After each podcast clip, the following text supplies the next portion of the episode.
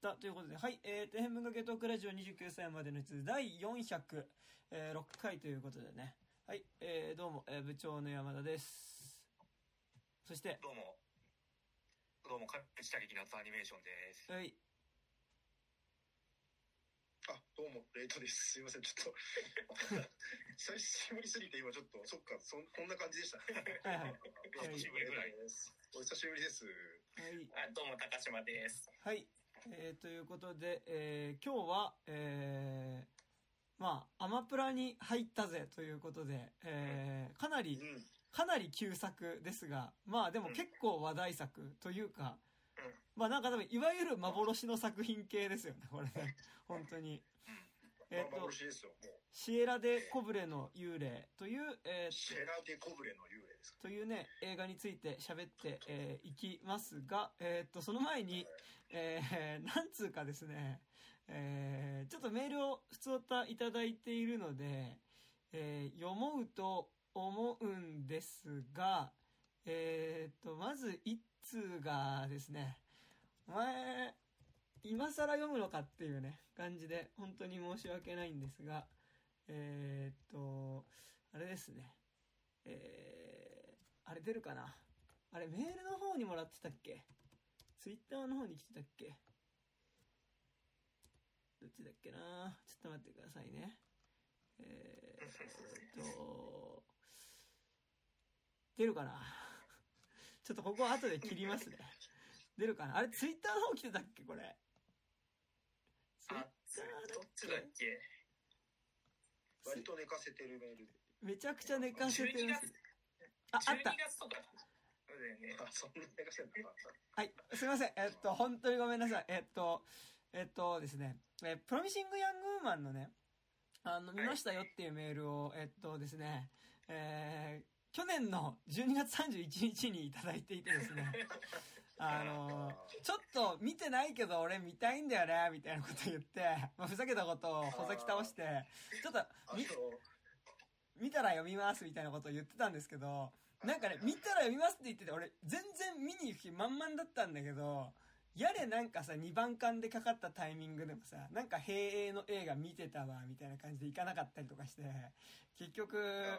見ておらず、えー、っと、このアマプラに入った段階でやっと見るというですね、えー、本当に誠に申し訳ないことになってしまって、もしかしたらね、えー、っと、これメール書いた時のテンションと今でもしかしたらテンション変わってたりとかするかもしれないこともね、なんか場合によってはあると思うので、なんかちょっとそこは本当申し訳ないなという感じなのですが、えっと、一応いただいたのと、やっと見たので、読みます。えー、はい、すいません、ちょっと長らく抜かせて、でも、あの、忘れたわけじゃないんですよ。俺ずっと、心の片隅にはずっとあった。あった。あんまないですよ、半年メール寝かせるラジオで、あの、でもなんかね、プロミシングヤングウーマンってさ、なんかさ、なんかなんだろう、映画館に行けばよかったんだよ。よかったんだけどさ、うん、なんか配信なんかマイリスとかに入れといてさ、ああ、なんか時間できたから見るかっていう時にさ、なんか時間できたからああ、見るかっていうテンションに絶妙にちょっとこうさ、なんか、なりづらかったんですよね。まあ、なるほどね。わかります？ちゃんと見たくなるみたいな。そう、ちゃんと見たいし、なんかあの、なんかね、こう、鼻くそほじりながら見るような感じのね、映画でもないじゃないですか。いや、じゃあお前鼻くそほじりながら見ていい映画ってなんだみたいなね、感じですけど、いや、そんなことはないですよ。いうね、えー、感じでございますが、はい。じゃあすいません、読みます。はい。えー、肉声の皆さん、こんにちは、スピットボーイと申します。はい、えー、すいません。はい。こんにちは。えー、様々な媒体で年間のベストワーストがされる時期になりました。ほんとごめんなさい。2021年なのはい、えー。もちろん皆さんの年間ベスト回を楽しみにしてます。えー、今年はある作品が、あ、はい、ここからちょっとちゃんちゃんとね、はい。今年はある作品がベストに上がってるのを見るたびに心がざわついてしまうので、この気持ちを吐き出したくてメールを送らせてもらいました。えー、その作品の名は、プロミシング・ヤング・ウーマンですと。はい。で、ここから先はネタバレを含みますので、まだ見てないなら、このメールを読むのはやめてください。さここ読んで俺は読むのやめてたの。だから、ここ読んで、じゃあネタバレなんだったら、いや、すいません。はい、読みます。はい。えー、初めて見た時に、あのグラさんのラッパーとか好きそうだななんて思ったのですが、案の定そういった層に支持されているようですと。ほうほう。うん。えー、特にラストの展開が評判いいようですが、僕にはとても受け入れることができませんでした。えーざっくり言うと友人をレイプし自殺に追い込んだ男性に主人公が殺されることで彼の人生を破滅させるというオチでした、えー過去僕はそう受け取ったのですが違ったらすいません。えーここでこの男性の罪を考えるとまず殺人罪が浮かびますが、えー手錠をはめられ女性とはいえ刃物を準備した相手に対して枕で押さえつけて死なせる行為でどこまでの刑を課せられるのかが疑問に思いました、え優秀な弁護士を雇って殺人に関しては正当防衛で死体、え損壊罪のみの執行猶予という結果すらあるのではないでしょうか。えーこの映画はこのように絶望した主人公があの世で自殺した女性と結ばれるために男性を利用して間接的に自殺したお話でもあると思いますのでほうほう、えー罪の、えーまあ、刑事、まあえ軽い思いが本質ではないのかもしれませんが、えそれにしたって、えそれにしたってあすみません。それにしたってええーはいはい、えーちょっと待って、それにしたって自分の命と引き換えにするには、えー軽すぎます、軽すぎますと。うん。えークソ男を蜂の巣にしないで何のための銃社会だと思いますが、えーやはりリベラル的な価値観では、えー銃による暴行で解決というのは NG。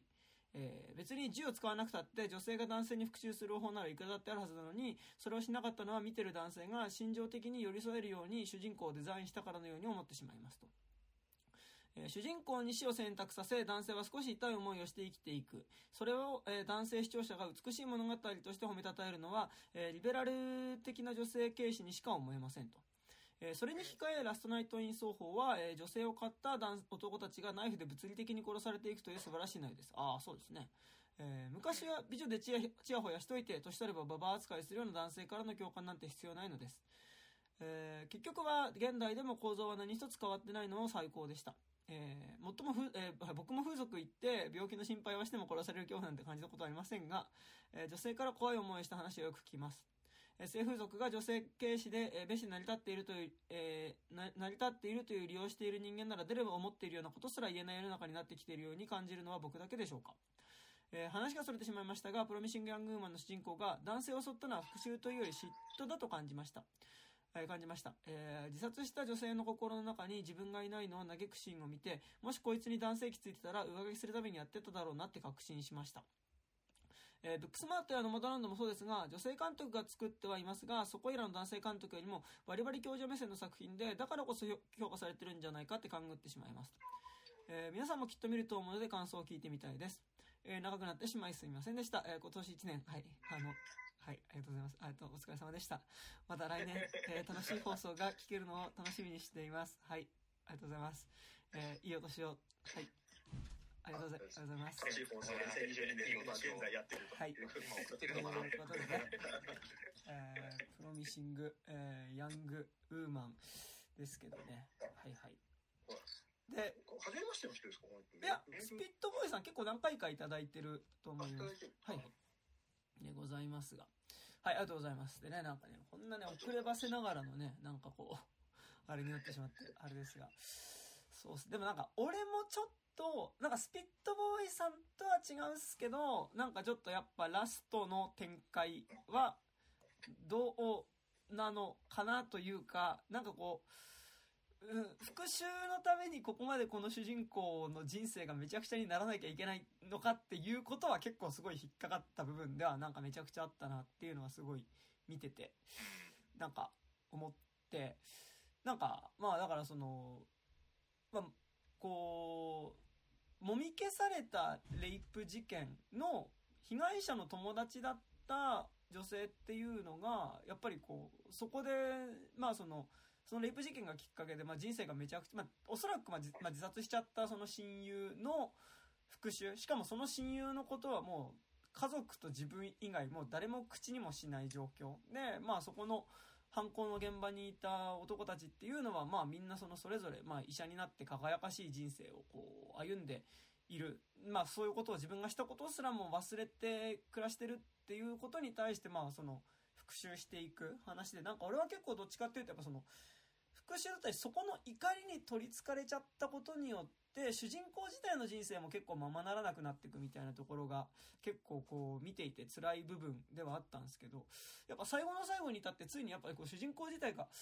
死ぬっていうかやっぱそのもう復讐することによってなんか人生全部がめちゃくちゃになんかこう、全部捧げなきゃいけないっていうこと自体が結構どうなのかなっていうところで、なんか僕が思った部分としては結構そこはあって、なんかやっぱその、もみ消された事件に関して、その、その、法的には行われなかった、その制裁を、制裁だったり復讐を自分がしていこうっていうこと自体は、だから、まあ普通に、まあ正しいことじゃないですか。正しいことっていうか、その、うんもみ消されてる事件を明るみに出そうっていうことは、だからその明らかに正義だと思うんだけど、その側っていうのがやっぱりその、復讐に取り憑かれているように見えて、かつそれによってやっぱその、こう、間違ってたこととかを、なんかやっぱこう、正そうと、間違ったこと正そうっていうか、なんか、もみ消されてたことをちゃんとこう、裁こうとする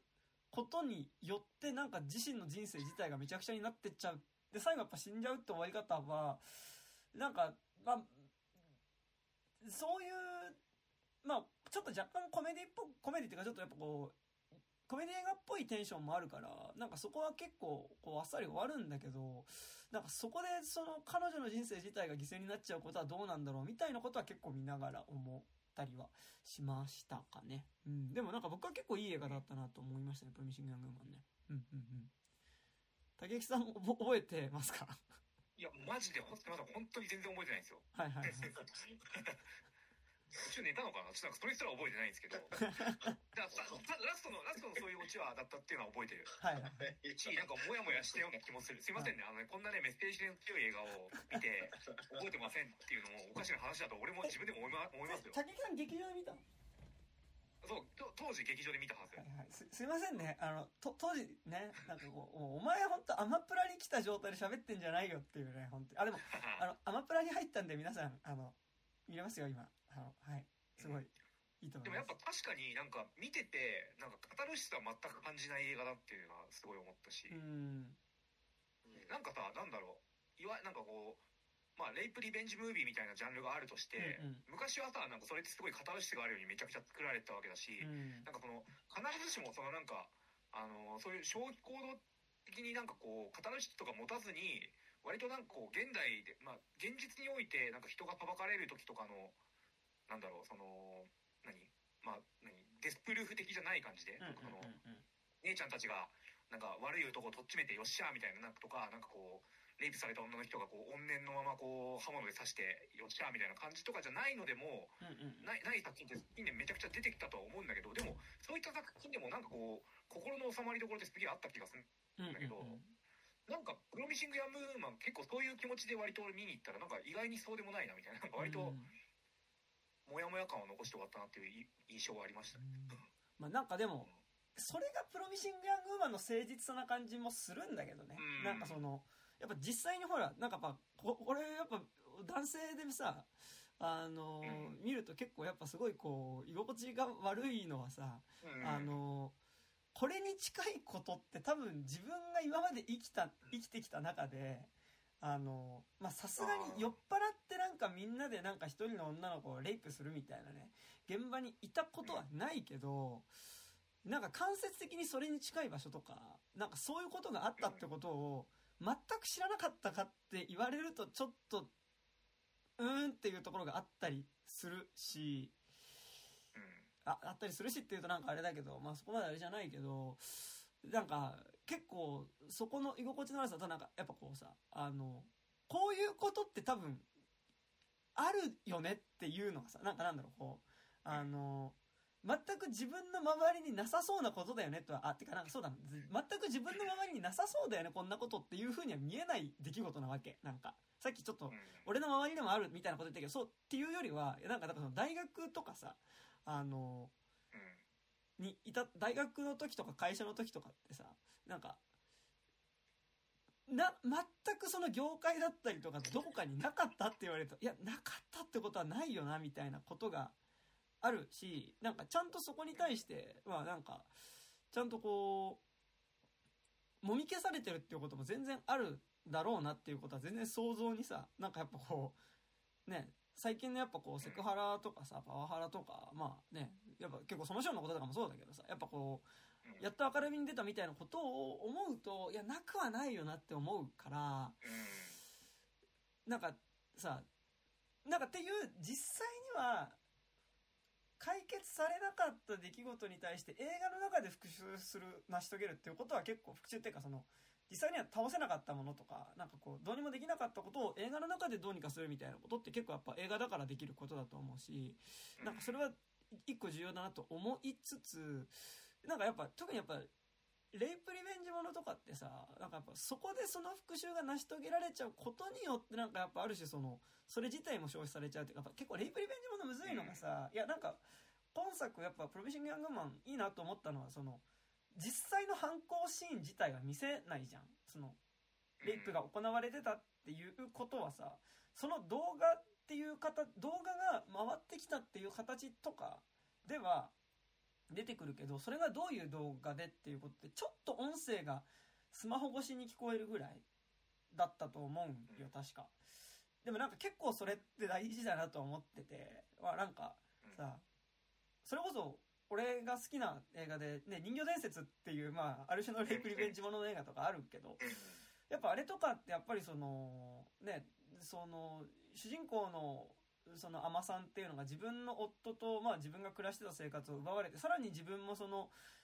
ねそこの町の権力者みたいなのにレイプされてで、まあ、そこに復讐していくっていう話なわけだけどでもなんかやっぱあの映画のやっぱそのレイプシーンってさやっぱそれ自体が、まあ、そこに対して復讐していくそれが成し遂げられるっていう物語上のそれはあるにしてもやっぱ少なくとも作品内ではやっぱりそこがなんかちょっとやっぱこう性的なものとして消費される構造はあるからさ。なんかそこに対してやっぱ一切それを描かないっていうことによってでも逆にむしろその、まあ、まずなんかそのそれがそのある意味さこんなひどいことが起こってっていうのを映像で見せることによってさなんか観客もさらにそれをその二次的に見て楽しんじゃうみたいなね構造みたいなのがないっていうのと、あとやっぱプロミシングマン逆に見せないことによってなんかやっぱ例えば俺とかは結構こういうことってあるかもなみたいなので結構なんか自分の今まで暮らしてきたか関係があった場所のこととかちょっとなんかこうそこも重ねて想像するというかなんかそういうリアリティはあった気がするのでなんかねそこはなんか良かったなみたいな感じはしたのとあとあれでしたね。なんか僕はね結構真摯な中島哲也みあなんか今うんみたいな感じがしました。はいあのなんか。今今今今良くない。今よごめん今ね俺も言ってあって思った。うん。はい。確かに。なんかこのさなんだろうあの被害犯行のシーン自体を見せるか見せないか問題でちょっと話ずれちゃうけどさ、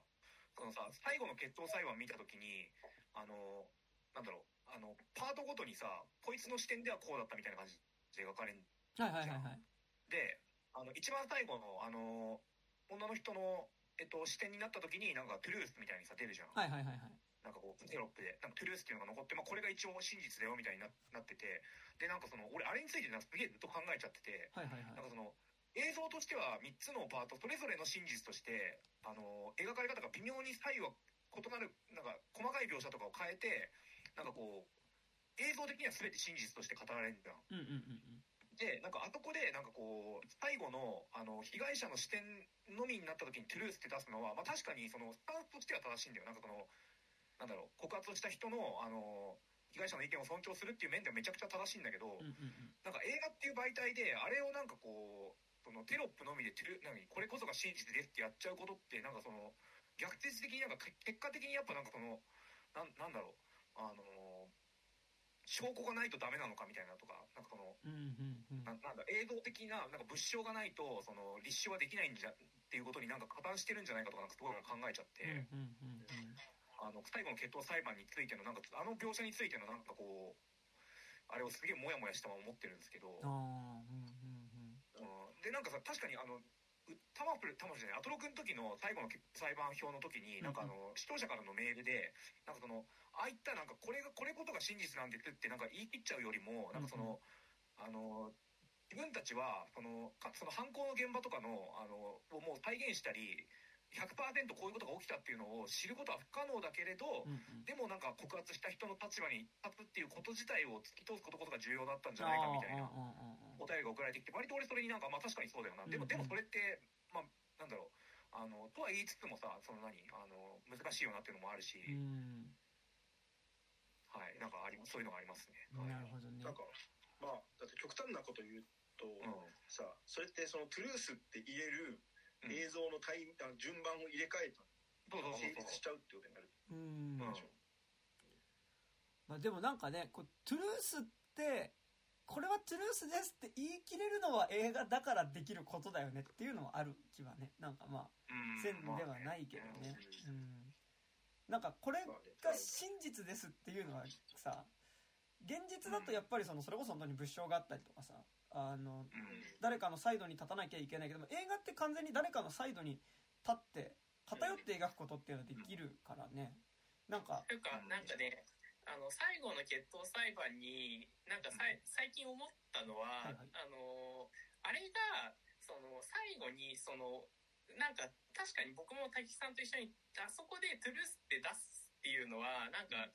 なんかそれも違うと思うんだけどああなあの彼女の視点でああ思ああ思えてしまったことが罪なんじゃないのかなと思うんですよ。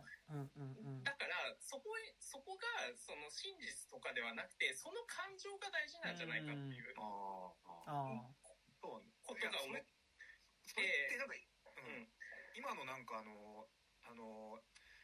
芸能界は芸能界のなんか告発の最近めちゃくちゃ起きてることに対してめちゃくちゃ言えることで、あはいはいはい。なんかそのどこまでが自由恋愛なのかっていうなんか天引きがうん。明らかにここの5年ぐらいでなんかその線引きが変わってじゃあ今考えるとあれってやっぱおかしかったよねっていうのがなんかこう、うんやってでなんかそのまあ格好的なその加害者の方が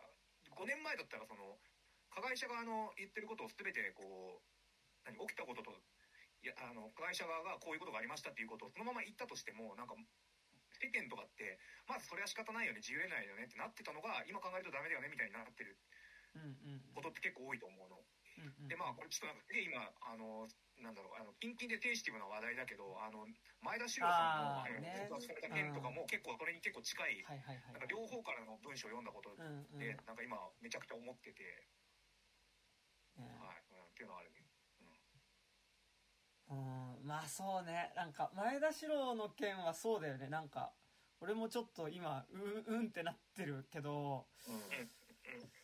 ねいやなんかまあ前田史郎は、まあ、普通に好きな作家だったしねだったしっていうかだしね、そうね。でもなんかほらやっぱこうねもうあれも前田史郎側とさこう被害に遭った人をまあ代表して言ってるっていうかまあうん。それのからまあ話をちゃんと聞いたっていうので声上げてる。あの人でねあのあれアミコの監督の人でね。そうかな？うん。がねあのー上げてる。まあ実際にその人がどういう風に会ってたかっていうのもだいぶ違うじゃん。なんかその嫌だって言ってるのにまあほぼ無理やりねまあしてきたっていう話ででもなんか今10あれが10年前だったのよねって話だけどなんかやっぱでもなんだろうあっちの被害者の側からの文章から見ると自由恋愛にはちょっと自由あれまあとはいえ自由恋愛だったよねの範囲の話じゃないなっていう感じはすごいした。うよね、ん。なんかね。なんか前田史郎の側からの視点の文章だと本当になんか恋愛の話。なんかだったけど、まあ、うん。うん、結構あっちの被害者側から、まあ、告発してる側の視点から見ると結構うん。ねこうあんまその人とやってること変わんないようなぐらいな感じだったから、うん。そう。結構ね。そう。でもなんかそこって藪の中だよねって言っちゃうのもやっぱ違う気がするから。うん。うん確かにあそこまでなんかちゃんと時系列を追って書いてるから、うん。なんかあれをなんかその当時はまあこういう感じだったよねっつってなんかこうスルーするのも今違うかなっていうのうんうんうん。があるし、そうね。あちょっと映画。はい。なんかまあ映画芸能周りはなんかまあちょっと最近ほんとそういうことがね多いですからね。うん、まあ、川瀬直美のパンチとかもね出ましたからね ね。俺それ全然追ってねえわ。うん。いやだからねだからわ笑ってね言えないんだけどね。笑って偉いんだけどさすごいよね。キックにパンチだからねあのあの東京オリンピック B サイド俺めちゃくちゃ見たいんだけどはい金を落としたくないからどうやって見ようかなみたいな。あれサイド A ってもうやってんだっけ？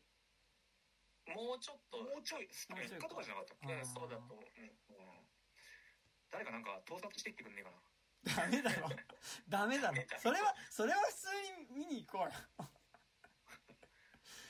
まあまあまあ。あサイド A サイド B 2本立てですからねあれね。本当にね。はい。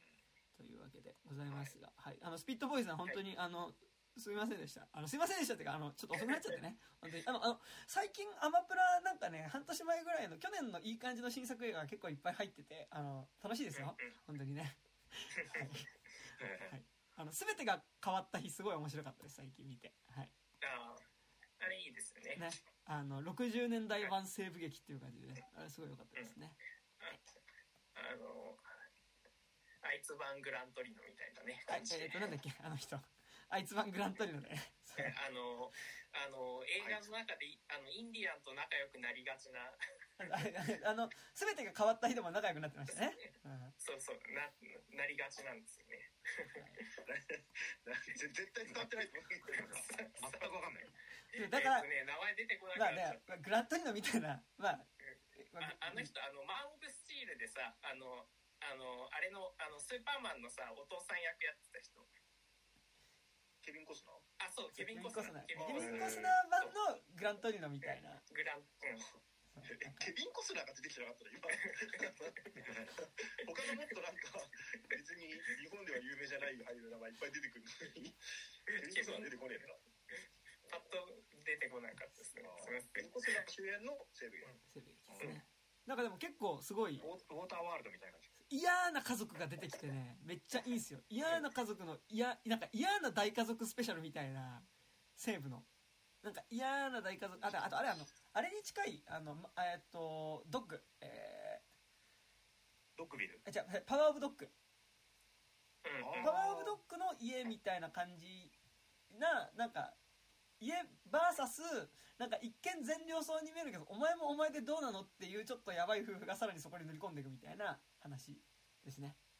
それも良かったですね。はい。という感じでございます。が、はい、でそのもう一つあと2通あります。はい、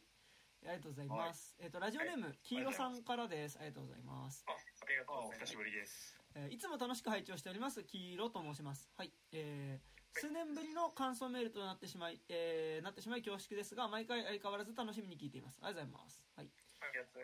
えー有料版第127回、えー犬を好きになるには」の山田部長のお話に共感し 思うところがあったのでメールを送らせていただきました、はい、いやあの回ねよくないよ。よくない。俺もよくないと思ってる。他の人とか聞いたら本当に本当に怒ると思うよ、う。ん。はい。えー 自分もペットを、えー飼う環境にいたことがなく、えー犬や猫を無条件に可愛いと思うのが苦手でそうなんですよね。えー猫は人間が好む野生を抽出し抽出した生き物だし犬は野生を人間向けに改良した生き物と思ってる節があります。えーそうなんですよね。単純に動物と接した経験や、えー理解が少なく苦手意識が強いだけですがいやまあそうなんですよね、はい。はい僕も深く共感します、はい。えーそんな自分にも印象に残っているペットの話が2つほどあるのでご紹介させてください。あありがとうございます、はい、どちらも飼い主に懐かなかったペットの話です。あいいですね。はいえー一つ目は15年ほど前にテレビで見た休館長です、えー街をブラブラする番組「かっこもやもやサマーズ」で出会った人にペットにペットを自慢してもらうというくだりがだった気がします。えー出会ったおじいさんに自慢してもらうということで自宅まで行って玄関先の鳥かごと写真を見せてもらうのですが老人はカゴから出てきた休館長ではなく写真に写る先代の休館長を自慢したいと言います。怖いね。老人は先代の休館長がせ 老人は先代の休館長がいかに人人懐っこく可愛らしく、えー鳴き声が素敵だったかを愛情深く語ります。怖いなこれ。出演者に今のこの子はどうなの？出演者に今のこの子はどうなのと聞かれると前の子が死んでしまって次に飼い始めたが全然ね懐かないし泣きもしない。あの子とは全然違うと冷たく悲しそうに言いまた前の子の自慢が始まります。これひどいな。そしてちょっと気まずいまま老人に近くのおすすめの店を紹介してもらって そのシーンは終わりました。えー老人の横でずっとそっぽを向いて白い羽をバタバタさせるだけの鳥が印象的だったのを覚えています。あこれすごいですね。うんえ二つ目は母の実家で昔飼っていたというあ軍用犬のジャーマンシェパードです。その犬は終戦直後に軍から引き渡されたという犬で母の実家は田舎の大きめな複合農家なのですが、庭も広いし食べ物には困らないだろうということで、えーもらい受けることになったそうです。名前はうんたらフォンなんとか、えーのあホニャララの部分は母も覚えていないというドイツ名を持ちあドイツ名の軍用犬ってすごいですね。伯爵フォンしかあれがうんフォンだから貴族ですよ。血統書付きみたいな感じですねこれね、えラース・フォントリアーみたいなことでしょ。ラース・フォントリアって名前の犬飼いたくないけどね。名前は、えーまあでえーまあ、ドイツ名を用い訓練もしっかりされた、えーされた大層立派な犬で無駄に吠えたり行儀の悪い振る舞いをすることは一切なかったそうです、はい、うん。そしてプライドが高くこちらで太郎みたいな新しい名前つけてやっても同じことはないし。まあね。えー母の家族の誰にも尻尾を振ったり懐いたりすることもありませんでした。えー母は怖くてほとんど近寄らなかったそうです。ですが番犬としては非常に立派に働いてくれたそうでああ。普段は物静かでぼんやりしていたのですがひとたびし不審者が近づくとものすごい勢いで吠え立てて追い返していたらしいです。そして数年後母の実家で番犬として働いた後にひっそり死んだそうです。あこれいい話ですね。うん。かっこいいねペットは飼い主との強固な関係性を前提とする生き物だと思いますが最後まで人間と和解しない彼らには何か共感できるところがある気がします。うんうん。まあ爬虫類とか虫とか鳥とか分かってる人はまた違う気もしますがはいはい。えー取り留めない話が長くなってしまいすみません。山田部長の話を聞いて久しぶりに彼のことを思い出したのでメールしました、えー蒸し暑い日が続きますがご自愛ください。これからも配信楽しみにしています。ということで黄色さんからのメールでした。ありがとうございます。すごい。ですね。このラジオ史上初めてはい動物のお便りが来ましたね。動物のお便りね。いやでもあのいいですね動物のお便り動物のお便りが来るポッドキャストいいんじゃないですか？ね。ねまあでもやつら本当に好き嫌いありますからね。僕も、あのこない去年の11月にあの飼ってた犬な死んじゃったんですけど、はいはいはいはい。あのあのやっぱりねあのすごいねあの女性が好きな犬でしたね。なんかあのうちにいる中で一番若い女の人にあのすり寄っていく犬でしたね。すごいですね。だから普段は母親が好きなんだけどうんうん。たまに姉が帰ってくるとその姉のところにずっとべったりみたいな。え高島君にはどうだったんですか？まあそんなもう懐かなかったね。なんかやっぱいいっすね。なんかその犬の意思が見えるといいですね。なんかそういうねあのお前には尻尾振らねえぞ。みたいな。ねなんとかフォンなんとかのいうのはねすごいですねまあでもなんか話聞いてる感じだと別にその懐いてなかったともちょっと違ううん。ねそのベタベタするうん。そのうん。さ愛玩犬的なこうムーブをしなかっただけでさちゃんとこの家の子なんだっていう意思はあったわけですちゃんとね。だから距離感がそうだったっていうねことですうん。ね立派なワンちゃんって言ったら怒られそうでいやすけど。立派なワンちゃんってなんだよ。立派なワンちゃんって何？お前に認められるために犬は生きてんじゃん。まあまあもうやっぱね。なんすかね。うーん。っていう感じですよね。まあいいですね。まあね、ではでもなんか別になんかその夏まあ夏行ってほしい夏カレーにも越したことはないと思いますけど、ペットを飼うんだったら、はいはい。でも別になんか夏カレーなかったからって言ってなんつうのそのいやまあその休館長飼ってるおじいちゃんは知らないけど、休館長飼ってるおじいちゃんは怖いなんかジョン・ウィック的な怖さもあるよねちょっとなんかねその先代が死んだから2代目みたいななんかその休館長殺されたらなんかじいさん襲ってくんじゃないかみたいなね。そういうね。よかった殺されたら襲うだろ普通。まあそっかそりゃそうだね。そりゃそうですけど。なん別に懐かなかったら懐かなかったでこうそれを楽しめるぐらいの余裕を持たないとペットなんて飼っちゃダメですよ。そうですね。っていう話ではそうね。ありますけどね。はい。ちょっとわかんない。僕その有料版のところで何の話したのかよく知らないですけど。有料版はまあだからもう酔っ払ってまあなんか犬はもっと野生に帰るべきだみたいなことを言ってたら 横にいたあのカップルがバリバリなんか小型犬飼っててなんかやっぱしかもその途中でなんか俺もののけ姫のおっこと主のモノマネとかしてなんか人間殺せみたいなことを言っててなんか非常に気まずかったなっていうそういう話です。まだそんなことやってるんですね。あそうなるほどはい。という感じでペットだね。まあ、はい。そうですね。まあ、また、あの、動物のお便りあったらはい。送ってください。はい。動物のお便りね。はいいいと思います。ありがとうございました、うんはい。そしてありがとうございます。ありがとうございます。えーもう一通ですね、えーラジオネーム X さんからです。ありがとうございます。はい。はい、ありがとうございます。えーに肉汁の皆さんはじめましてと。はい。えーあ初めての方。ありがとうございます。はじめまして。ありがとうございます。Spotify でこのラジオに出会ってからすっかりハマり。あ Spotify からは初めてですね、えー。更新を楽しみに結構いるんじゃない？意外に、うん、でもほら Spotify からですっていうのでメールもらったの初めてですよで、えー更新を楽しみにしつつ過去アーカイブを掘る日々ですと。はいはいありがとうございます、えー別冊アトロクのように単位ない話も交えつつ時間をかけて思考を深めていくトークが素晴らしいと思っています。ありがとうございます、えーああいいっすよね。あと6ベストアップ。えー007ノータイムトゥーダイや、えー天国大魔境についての回が特にお気に入りです。あ結構最近ですね、はい。ああ嬉しい。ノータイムトゥーダイ回、ええーこれからも楽しみにしていますということでえー感想のメールでした。ありがとうございます。あありがとうございます。はい。ー、ノータイムトゥーダイ回って、あれでしょ、もうほぼ3時間半ぐらい、あの、ループして、スダメ出しし続けてたみたいな感じ。まあやっ悪役がダメだみたいな話をもう3時間半ぐらい。そうね。ぱ長ければね長いほどね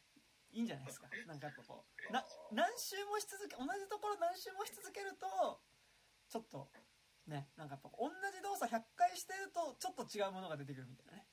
そういうとこサイろね。サイト反復みたいなね。ねそういうのありますからね。なるほどね。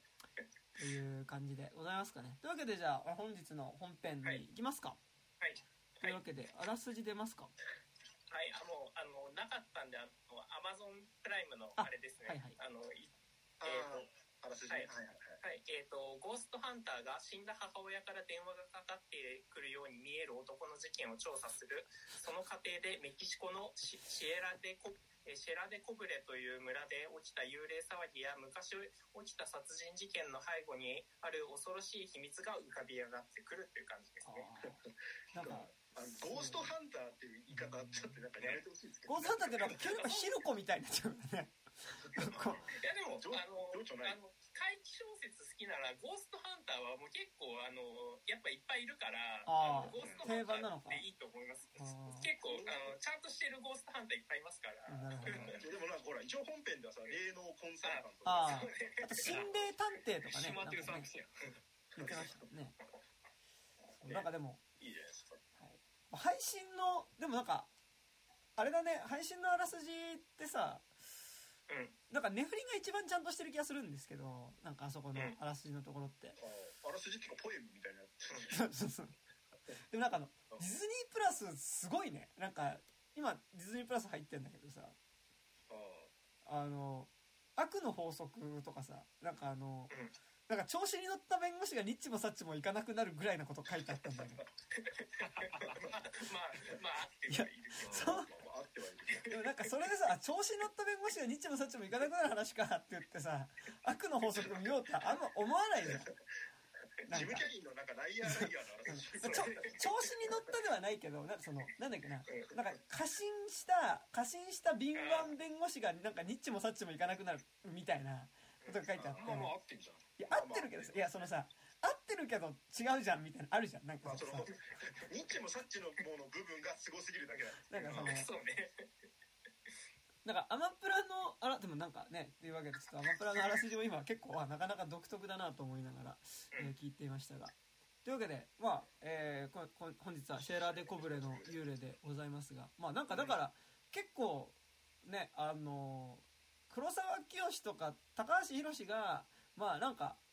い。やばいなんかまあ昔に見てなんかとにかくあれが怖かったっていう風になんかみんな言ってるけど、まあ、見る手段がずっとなかった作品っていうのがなんかアマプラにその話ちょっと先にしちゃっていいですか、はいはいはい。はい。どうぞどうぞ。まあ、あのこ,、まあ、このミクシズとか聞いてるような人だったらもうとっくに知ってる可能性もあるし、まあ、ウィキペディアとかにもいろいろ書いてたりとかはいはい。するんで、まあ、結構有名な話ではありますけどシェラデの幽霊なんでこんなにそのホラー好きとか、まあ、映画好き界隈がその騒ぎ出す映画かっつったらやっぱその今言ってた黒沢清監督とかその高橋洋さんとかうんうん。がそのまあ言ってた映画だからっていうのがあるんですけどまあ一番でかいのは多分やっぱりその高橋さん高橋洋さんうんうん。が、その女優霊映画を作るときうんに、あの映画ってそのメインプロットの中にその、まあ、映画の撮影所でその人が死んじゃってそこに幽霊が現れてるみたいなメインプロットなんだけど、うんその中にその主人公が子供の頃にどうやらテレビか何かで見た。あのすごく怖かった映像があるんだけどその映像が何なのか分かんないんだよねって言っていろいろさ調べてみるんだけど結局最後まで分かんないみたいな。うんうんいうくだりがあって、まあ、それがあの高橋さんがその幼少期にテレビ今に一人でテレビをつけてたらそこで突然その暗い廊下が映ってそこにこう白い幽霊がズブズブズブってこう現れてうん。画面に向かってこうゴーってこっちに近づいてくるで女の絶叫みたいなのがずっと響き渡っていてでこう画面にズブズブズブってどん近づいてって近づいてってもう画面から出てくるか出てこないかみたいなところであなたは幽霊を信じますかっていう声でブツッと切れたっていう映像が流れてもうショックあまりのショックでもうしばらくテレビに近寄れなくなったぐらい、まあ、当時そのでそれが1967年前後の話で、まあ、要は高橋さんが59年生まれなんであの人はあのえっ、とまあ要は78歳の頃に見てでそれが何だったのかは子供のの記憶なんでもうさっぱり分かんないまま大学ぐらいになってで大学生になってからその黒沢清監督とかあの萬田邦俊監督とかね佐々木宏久監督とか、うん。そういうこう当時のその英検界隈の人たちと話してる時にあの子供の頃テレビでやってためっちゃ怖い映画あったよ、話になってでその黒沢清監督が4つ上とかなんだよね、うんうん。なんで高橋さんがねその8歳とか7歳とかで見てる時にもう小学校、まあ、高学年とか、はい中学生ぐらいになってるんでそのもっとクリアな記憶として、うん。あそこのああいうシーンがあってこうでこう怖かったみたいなことを覚えてると、うんでその話を聞いていくとどうも自分が幼少期に見たものすごい怖かった映像それっぽいぞっていう話になってあのそのタイトルが「シェラ・デ・コブルの幽霊」だったっていう話になりただその時点でその白手コブラの幽霊って日本国内で、えー、とテレビ放送1回されて1回とかあの地方で数回と東京では1回うんうんうん。されたのみであの映画館でかかったわけでもなければソフト化もされてない。うんうん。であの見る手段がそあの海外でもソフト化されてないのに一切ない状態。の幻の本当に映画うん。だったんだけどあのこれ2005年だったかなぐらいに、えっ、と金沢映画祭白手の幽霊を、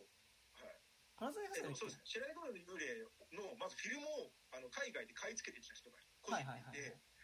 たまたま買ったフィルムが、声のチテパンって書いてあった。あそうです。ウィキペディアに。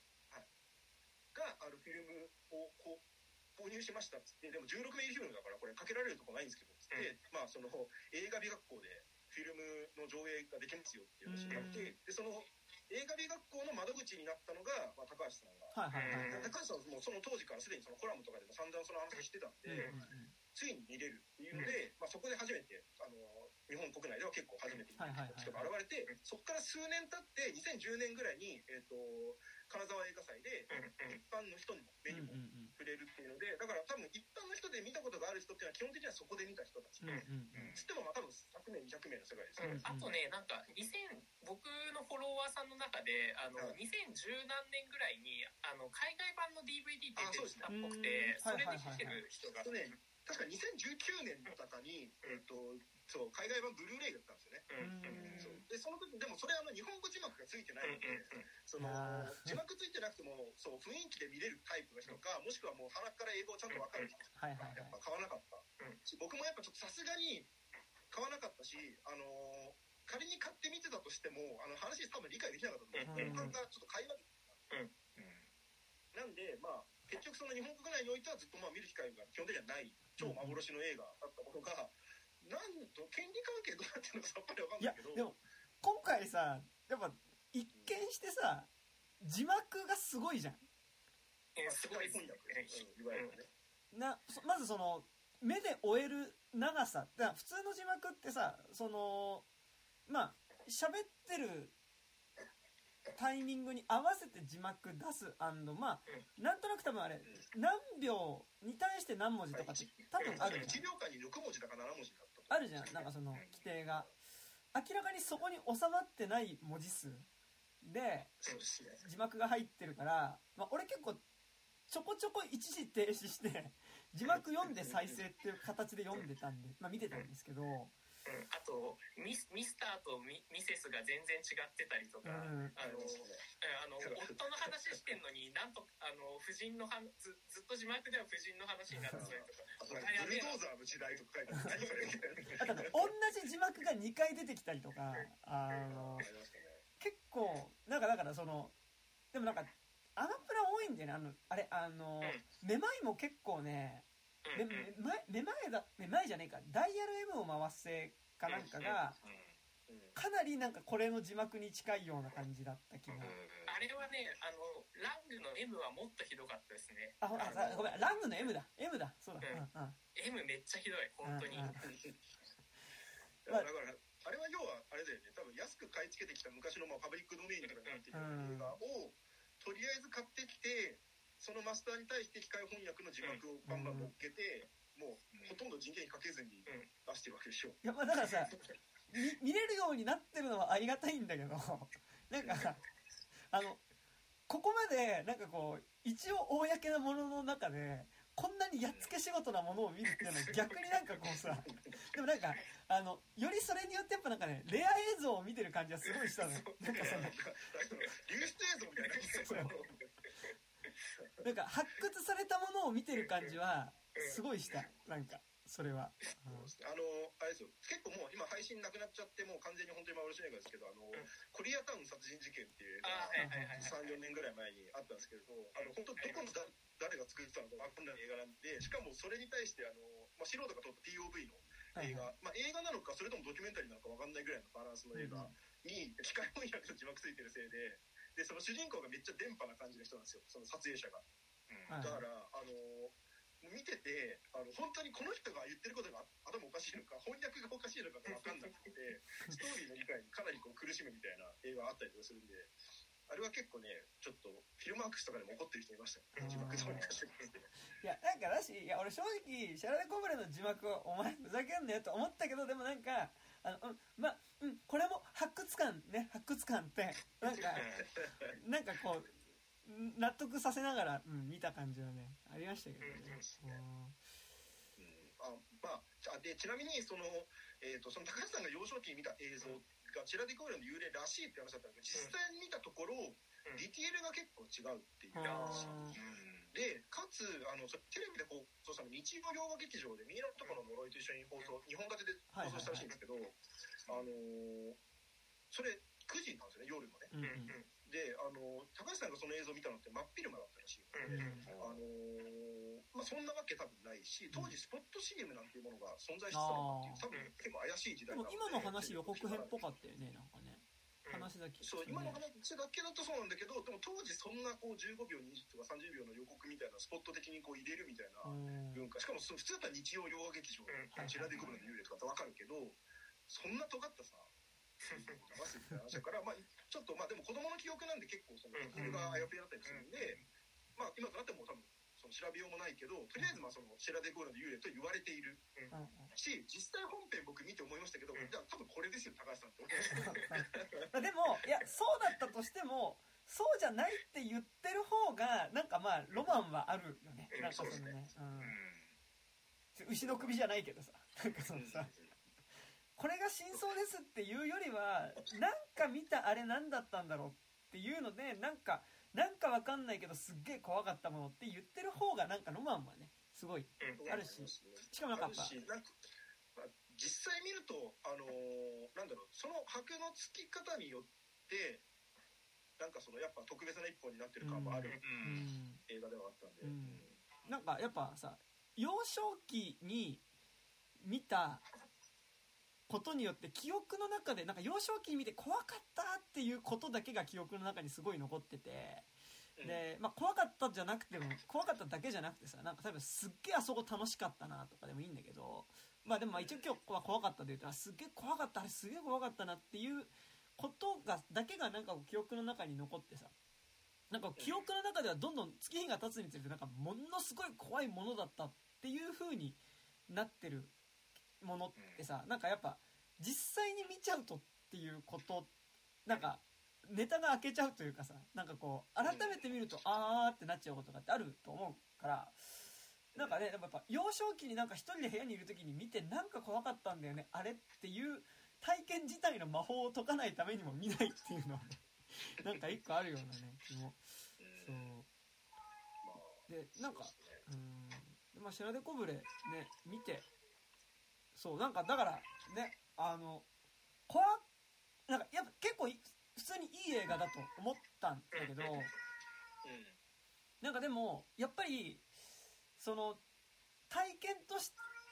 なんか多分さでさらに言うとこのシェラデ・コブレの幽霊の心霊描写っていうか、まあ、この感じの先にさ作られてる描写を結構見てるじゃん。見てるしなんだろう結構やっぱその黒沢清の叫びとかあの叫びに出てくる赤い女とかなんかああいうのに結構近い質感というかなんかちょっとこうレイヤーが違う存在がなんかこう近づいてくる感じの怖さってなんか大雑把に言ってなんか近いなみたいなところは結構今回のその白手コブレと幽霊のまあ一番の怖いポイントうん。には結構感じた部分ではあってなんかやっぱこう先にやっぱそれを得た上でさらに行われた表現っていうものをやっぱ見ちゃってるっていうのがあるからなんかこういわゆるあなんかこの最も怖いと書いての最強感ではなかったんだけどまあでもまあ普通にいい作品だったなとは思うしなんかこの作品だからこそ生じている何かしらのやばい磁場みたいなものは確かにある作品だよなっていう感じはうんまあすごいしましたねなんかね。うんうんうん。うんそうね。なんかあのさうん開始10分ぐらいでさ、はいはい。あのハルト映画っていうかその、ん。さあこれ本当に封印されていたやばいものを何か見ているのかもしれない感すごくないですか、あのさもうあの海辺のさ家ね。あの家のさあのカットがさめちゃくちゃまがまがしいんだよね。なんかやる感じがさすごくいいしさてか実際に本編さ見進めていくとさあのくだり何だったんだよってシーンだったりするし。あとあの、まあ、さまず最この結構編集がさすごい独特で、特にオープニングの数カットがすごいんだけど、うん。あの墓地がまず映し出されて、うん墓地から街のビル風が前景になってそれはその、ま、墓地、ま、この街はままるで俯瞰してみると墓地のようだみたいなさその直輸みたいなこうオーバーラップが重なってでさらにそのオーバーラップされた街の中にあの海辺のくり抜いたそのその波の部分だけはくり抜いて街をこう覆うみたいな。だからそのでなんかまあ津波みたいな感じのねまるで。うん。まあ波打ち際みたいなのがねそのまま入ってくる感じですね。入っていくっていうそそののからさらにそのさっきの家のガの上の家があもうこの家でもうさぞかしその恐ろしいことが起きたんだなと思ってえここじゃないん だよそうだね。てか最初のやっぱあの数カットさグーイがすごすぎるからさうん。見終わってみるとさ何の関係もないじゃん。いや関係なくもない気はね。ないないってないんだけど。いやなくもない。そのいい。ねもっとその根幹をなす何かを見せられてるんだ。あこの数カットでこの物語の何かそのイメージみたいなのを全部見せてくれたんだなと思ってるとさうん。なんかっていうわけでは別にない。ただとにかくその異常にまがまがしいうん。編集とそのカットのつながりになってるっていうことは間違いない、ね、あのだからあとでしかもそこからさらにその主人公、まあ、主人公って実は主人公じゃないけどさ、うん。あの盲目の男性はいはいはいはいがなんかその窓際とかに立っててさどこ見てるのか分かんないみたいな。で、まあ、うん。途中でなんかあこれ目が見えないんだとかってさでその彼女そのガールフレンドが帰ってきましたみたいな婚約者が帰ってきてでそのか その家政婦だっつってさ知らねえぞこいつ。怖すぎる髪型が怖い。その明らかにそのお化けとしてその家政婦がその映し出されてるその演出上は。でいやでもお化けじゃない。普通に生きてる家政婦っていう人出てきてでその夜になってまた同じカット同じ構図でね、うん。その窓際に立ってる主人公。で電話がこうジリジリってなってずっと出る。でその向こうからはなんか笑い声なのか泣き声なのか分かんないけど、なんかこう恐ろしい声が聞こえる。怖いんですよねこの辺とかも。本当にちゃんと怖い、撮り方といいそのなんか何が起こってるのかさっぱりよく分かんない感じみたいなのがすごい怖いじゃないですか、であ怖いなと思ってるとなんかそのなんかさ若干佇まいに似ているその別の背の高い男性があれこれさっきのでもさ人ではない人と思ってるとあのそれ人がそのさっき言うゴーストハンターの、まあ、霊能コンサルタントの男性だっつってでその人がなんか。まあ、なんかちゃんと話聞いていくとどうもその依頼されてその霊を調査するって言ってるんだけどこれあの脚本書いてるのがあのヒッチコックの最後の、ていうか、監督もやってるジョセフ・ステファーノっていうね、うん。そのサイコの脚本家の人が脚本監督なんですけどあのだからセリフ多分ちゃんと読んでいくとめっちゃうまいなんてシナリオだと思う僕セリフすごいなと思うんだけどその字幕が若干ブロークンなにそのストーリーが若干その冒頭で少しこんがらがってるのもあってあとちょっと古い映画だからねうん。僕らもちょっと見極めがちょっとできない部分とかもあっていろいろあって。なんかその最初ここのその下り始まったあたりでなんか若干ストーリーが一回参るんですよその。こいつなんかそのあなんか霊を調査してくれる人なのかなと思ってるとなんか私はなんか霊をあんま信じてないみたいな感じのこととかも言い出したりとかして。なんかそのえこれどのポジションで何を今これから始まるんだっけと思って。で主人公の家に行ったのかなと思うとそれ主人公主人公さっきモコモコの人の家に行ったのかなと思うと盲目の人の家じゃなくてその実家に行くんですね。そのお母さんの棺がしまってあるという、その遠くにある別の実家に行きますって言って、そこはもう廃墟になっているんですって、そのだからそのどこで誰がどうなってる話なのかっていうのがちょっとそのなんか段階が結構こう唐突にいろいろ訪れるんうんなんかこれさ歴史的な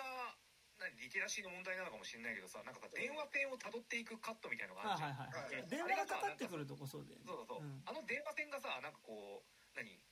なんか当時としてもなのか今の俺らからするとなんかわかんないけどこれは電話線がつながってるってことなの。それとも切れてるのにつながってるのがおかしいよってことなの？みたいなのがさなんか電いやだから気工事の人じゃないとわかんないぐらいの感じじゃんあれ。あれはだから一応そのここからかかってきてるんですよっていう種明かしは墓場のあの向こうの墓地ってさそあの一個一個ちゃんと立ってるからさ、うんあの霊家のやつって。だからそこのひあの霊廟の中のあのにちゃんと電話線引いてるよっていうカップ確かにさうん。えそ今あれは実家って言う実家じゃなくてお墓じゃないあれうんあのめっちゃで墓がめっちゃでかい墓でなんかあのでしかもその遺言でそのまあなんかその死んその主人公とかその盲目の金持ちの御曹司の母親っていうのがまあなんかその死んだかどうか自分がその生きたまま間違って埋葬されるのがすっげえ怖かったからあのなんかもう10人の医者に死亡の検査もさせるっていうことを遺言状に書いてたしあ5人か。させるって書いてたしでかついつ自分が蘇っても大丈夫なように、まあ、その墓に電話線つなげとけっていうふうに、まあ、言ってたと。でまあそのででしかも仮装はするなと。ね、だからそのいつ自分が蘇ってもあのやっぱ私しなかったからちょっと助けに来てっていうことが言えるように、まあ、繋いでいった電話線からあのまあ毎晩のように毎晩のようにというかその、えっと、主人公のパートナーがなんか出張に行って3週間いなかった間になんかその電話がかかるようになりなぜかしかもその3週間の間になんか新しく来た家政婦ってやつが あのなんかもうあの私が全部仕事するからみんなやめていいよって言って使用人をやめさせていたっていうまあ謎の展開があり。で てかそのさその段階でなんかそのいや結構そのもうほぼ真相というてかあのお前だろっていう感じが でなんかだからさあそこでさなんかこう主人公だからそのさっきのレイさんが言ったその盲目のその御曹司っていうのが窓辺に立ってなんかこう窓を見てるとまあそこに車が来てでさでまあそのパートナーの人って帰って帰ってきたわラリーみたいな感じでキスするとさあれなんか誰もいないねみたいな。あなんかえし静かじゃないこの家みたいなこと言ってさみんな辞めさせましたみたいな感じでさえお前誰？新しい使用人ですみたいな私が全部やりますみたいなさ誰ですかこの人みたいな。まあでもいでたちが明らかになんかちょっとこうさまあなんか黒魔術とか使いそうな感じあるなみたいな。ビジュアルの人がね。まあ出てきてっていう話で。まあなんかだからその心ねその心霊探偵とかが出てきてそのでかい墓の中をさその、まあ、結構もう迷宮みたいになってるわけだけど。でまあなんかそこの中に行ってえじゃあこれお母さん生きてるってことなん？って思って、まあ、そこの墓の、まあ、棺を開けるとまあもうもうほぼミイラ状態というか、まあ、もうドクロみたいになっててもういやこれが電話してくるってことはないだろうっていうまあ状況になりでじゃあこの電話のし真相は何なのかっていうのをまあこう心霊探偵していくというかまあ後半ちょっとミステリーっぽくなっていくっていうかね。あのうんこの電話をかけてきてるのは誰なのか。だからその実際に本当に幽霊が電話をかけているのかあるいはこの御曹司の相続する遺産を狙って何者かがあのー何かその死んだ母親を装って電話をかけてきているのか。でもこの家の電話番号に直通の番号は死んだ母親しか知らなかったはずだみたいな。まあことからまあどこが真相かみたいなことを探っていくっていう話なんですよね。うん。だからまあ前半部分が割とこうがっつりホラー、うんうんまあ、心霊ホラーの表現で後半からはまあ謎解きベースに割となっていくんですけど、そのまあ、前半のだからその心霊描写の部分がまあ割とこう怖いうん映画で、えーとまあ、心霊描写のすごい特徴的なのはあの、ね、ネガポジ反転うんうんされた、あのまあ、なんていうのサーモグラフィーみたいなうんうんなんか、あのみたいな幽霊が、まあ、でしかもなんかちょっとミイラっぽい感じで、うんうん。怖い顔した幽霊がこうギャーって言ってその、うんうん。ギャーって言って ギャーって叫ぶのとその後ろに、まあ、彼女っていうか、まあ、その幽霊が出てくるとなんかゴンゴンゴンゴンゴンゴンゴンゴンゴンゴンってなんか何かこうこもったエンジン音みたいなものっていうのが、まあ、ずっとこうし続ける。でそこに叫び声が重なるっていうことによってまあなんかこうそれが出てきた瞬間のなんかやっぱこう異物感っていうのが、まあ、ものすごいものっていうのが、まあ、出てきてるっていうのがねうん。そう。ものすごいインパクトのある、うん。だからそのあのいやこめっちゃ怖いと思うんですよ。あの、うん。特にそのえっ、とまあヒロインというかまあ、うん。あのはいえっ、と翻訳者の人がえっ、とカバンを忘れましたうんうん。あの墓地のねそのまあ墓地ですよね。あの地下のそのおかおあの棺がある部屋のところまで一回戻りますっつって寄せばいいのにね戻っていったらそのカカメラがこうスッとあのドアをこうちょっとだけなんていうの隙間から入ってた人が、えー、と腰いかなんでか知らない腰掛けてその一旦バッグの中身改めてみたいなこう感じになったところのこうなんつうのドアの隙間越しに見えるうん。女性みたいな感じで撮る方があってここもうさえ黒沢清撮った？ここみたいな。逆だけどね。逆だけどね。おそらく逆だけどね。まあもうそのまあ黒崎清が多分これを見て影響を受けたってことだと思うんですけどあのなんだったらねあの、えー、と廃校期間はいはいはい。とかであの消火器が倒れるくだりとか、うんうんうん。あこれのあの花のあのカビみたいなのがね倒れるくだりだったんだなとかうんうん。思いましたけど、あのいやでそこのくだりとかすごい怖い。うんうん。であのたださその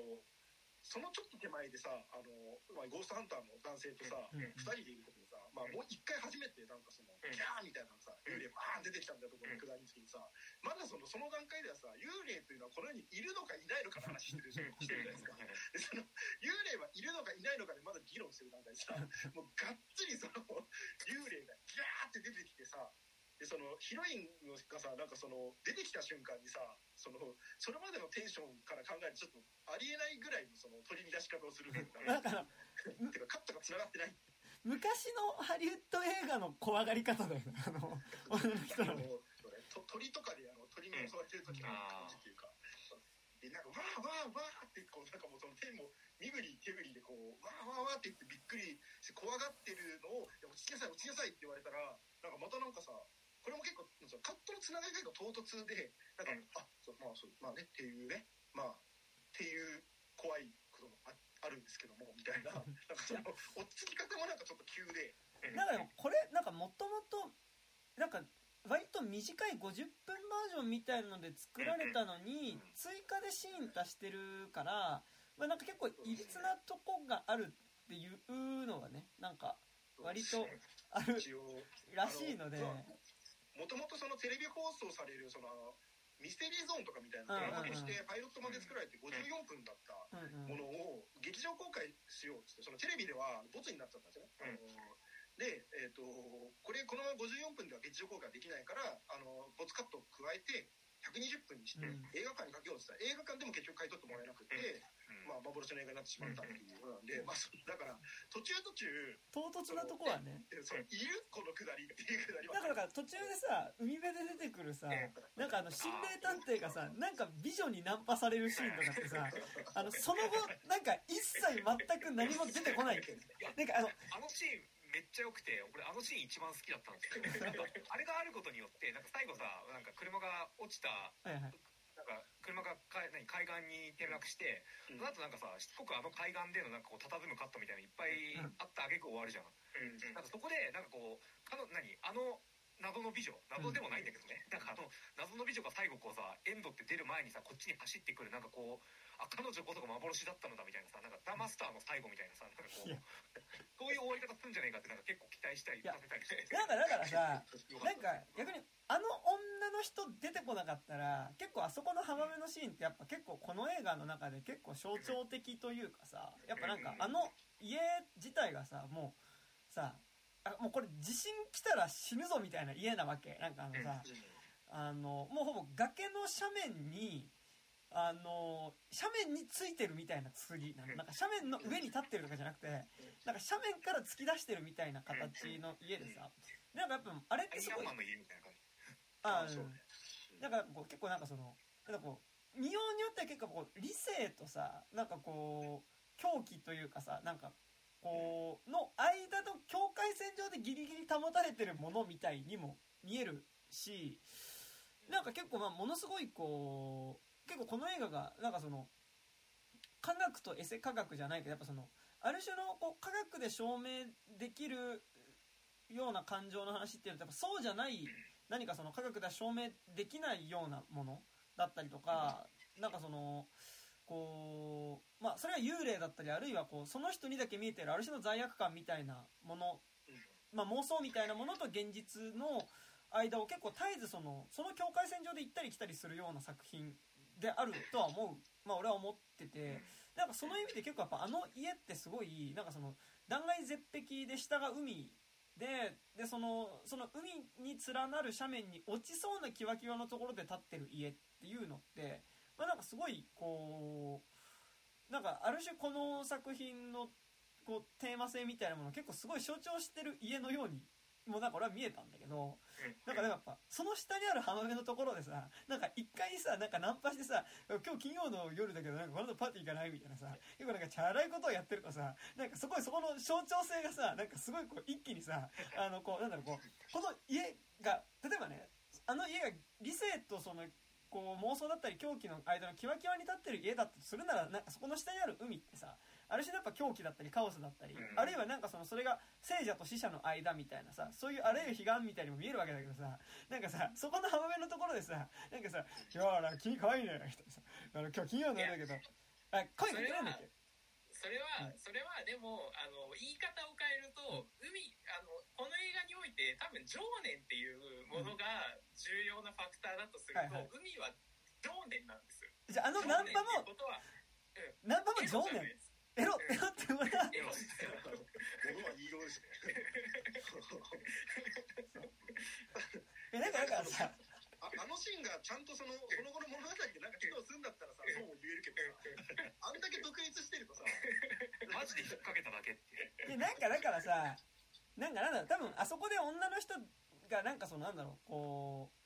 あの事件に関わる以外の女の人が出てくることってさなんか作劇場っていうよりはさなんか多分こう全部の事件が解決した後にさなんかこうそういうこうほらなんかカサスとかでもあるじゃないですか。なんか事件解決した後にさなんかこう温泉おかみなんとかとかさなんかタクシー運転手なんとか事件もみたいなのさなんか事件解決した後にさなんかこう普段通りそのタクシー運転手がさなんかまた観光地でなんかそのお客さん相手に案内してなんかちょっと閉じしちゃってさうわーみたいな感じでさなんか焦げちゃったところでうわーみたいなところでさ停止になってそこからこうエンドロールになるみたいなさあるじゃん。なんか結構さそういう感じの役割として多分なんかあの女の人はなんか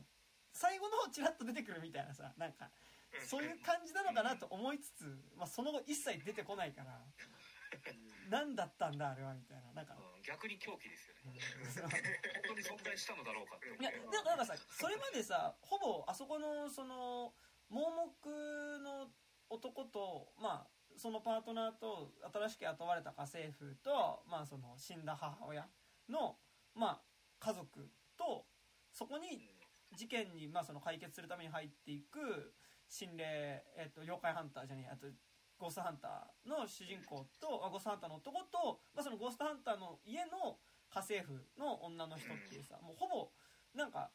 事件関係の人しか出てこない映画の中でさかなり全然関係ないだ第三者としてなんかそこでナンパする女の人って出てくるからえなんかそこからさらにこれ物語もうちょっと世界自体が広がるのっていうかだからもうちょっと広い範囲の話になるのかみたいな気配もちょっとあそこでするからちょっと若干期待はするんだけど全くあの本当に何も関係ないっていうなんかね。楽しいよね。でもあれさなんか妖精的な感じと見ればさ結構なんかなんていうか、そそのまあ本筋とは絡まないんだけどなんかあそこでもなんか見見見ようによっちゃ霊的なものっていうのあるよねっていうふうに、うんそう。いやなんか、いやあんまその作劇上絶対いらねえっていうのは間違いないと思うんだけど、うんわかる。この映画自体がさなんかそのなんつうの？いや俺本当に結構感動するぐらいこういいセリフ。うんうんうん。で構成されてる映画だと思うんですよ、うんなんかその本当些細な設定とかがちょっと無理あるはずのところを、うんうん。そのセリフの妙で全部乗り切るみたいな感じになってそのモンゴル主人公がずっと電話に張り付いてるっていう結構無理のある設定を、あのいや彼はあのもうあの子供の頃からずっとこう世界中連れ回っててあどこも全部の世界行ったのと。で、うん。あの彼はあの世界彼は自分の世界に世界に自分を見てほしかった。うん。で彼は自身は自分世界を見ることができないからみたいなことを、うん。そのまあ何その墓地でなんかうん。ゴーストハンターの人に話したりとかするくだりとかって、うん。あれってなんかそのあるキャラクターを説明する上でなんかそのめちゃくちゃ端的でいいセリフだと思うし、でそのなんであんたゴーストハンターみたいなことやってんのみたいな時にそのこの映画ってその幽霊はいるのかいないのかって、うん。そのすごい狭間で話を進めるっていう手法で描いてるんだけどその時にそのゴーストハンターっていうポジションっていや普通にいること前提にしないと成り立たないじゃないと思うんだけど、あのそのゴーストハンターの男自体があのそれを体験してる当事者にとってはそれが幻想であろうが現実であろうが一緒なんだみたいな。うんうん言うんだよねその車で家まで向かう途中で、うん。それとかもうなんかすごいその作品自体のスタンスをすごい端的な話だし、うんうんなんかそういう本当こうちょっとしたセリフのなんかこう会話のリピートであこの映画のそのこう根幹をなす思想みたいなものってうん。ものすごいしっかりしたものなんだっていうのが伝わってくるんですよね。うんだから、うんうん。その緩い部分は確かにあるその編集的におかしい部分とかあるっちゃあるん。だけど、それを結構もうその全然気にさせないぐらい、うん。あ、ま、この作ってる人ちゃんとしなんつうのまマジだっていうか、うん。信じてるなっていう。ねなんかやっぱあと多少緩いところあってもなんかものももろのやっぱそのこうキャラクター付けとかがなんかなんだろうこうやっぱ昔の映画とかそうだけどなんかいい意味で単純だからこそなんかやっぱその作品自体がそのテーマ自体をあの細かいところで全部体現しまくってるのでなんかやっぱ多少ちょっと緩いところがあってもなんかその大枠でこうすごいシンプルなこう造形美みたいなところにすごい収まっていく感じがありやっぱなんかこう基本的にこう理性の側かなんかその反対側にある妄想だったりとかある種こう個人の感ものすごい強い感情みたいなことが罪悪感みたいなもののこう狭間でこうものこの物語自体が行き来してるっていうことがやっぱ結構あらゆるところでやっぱり象徴されてる。だからさっき言ったその主人公の家もそうだし例えばなんかこの映画って家政婦が2人出てくるけど、うん、その主人公の家で働いている家政婦っていうのはもういや私はねもうあの一切そういう心霊みたいな信じないからってフィンチフィンチってねもうなんかフィンチって名前の家政婦が出てきてででその主人公はむしろその彼女が一切そういうその心霊現象みたいなことを一切信じないからこそ彼女を雇っているっていう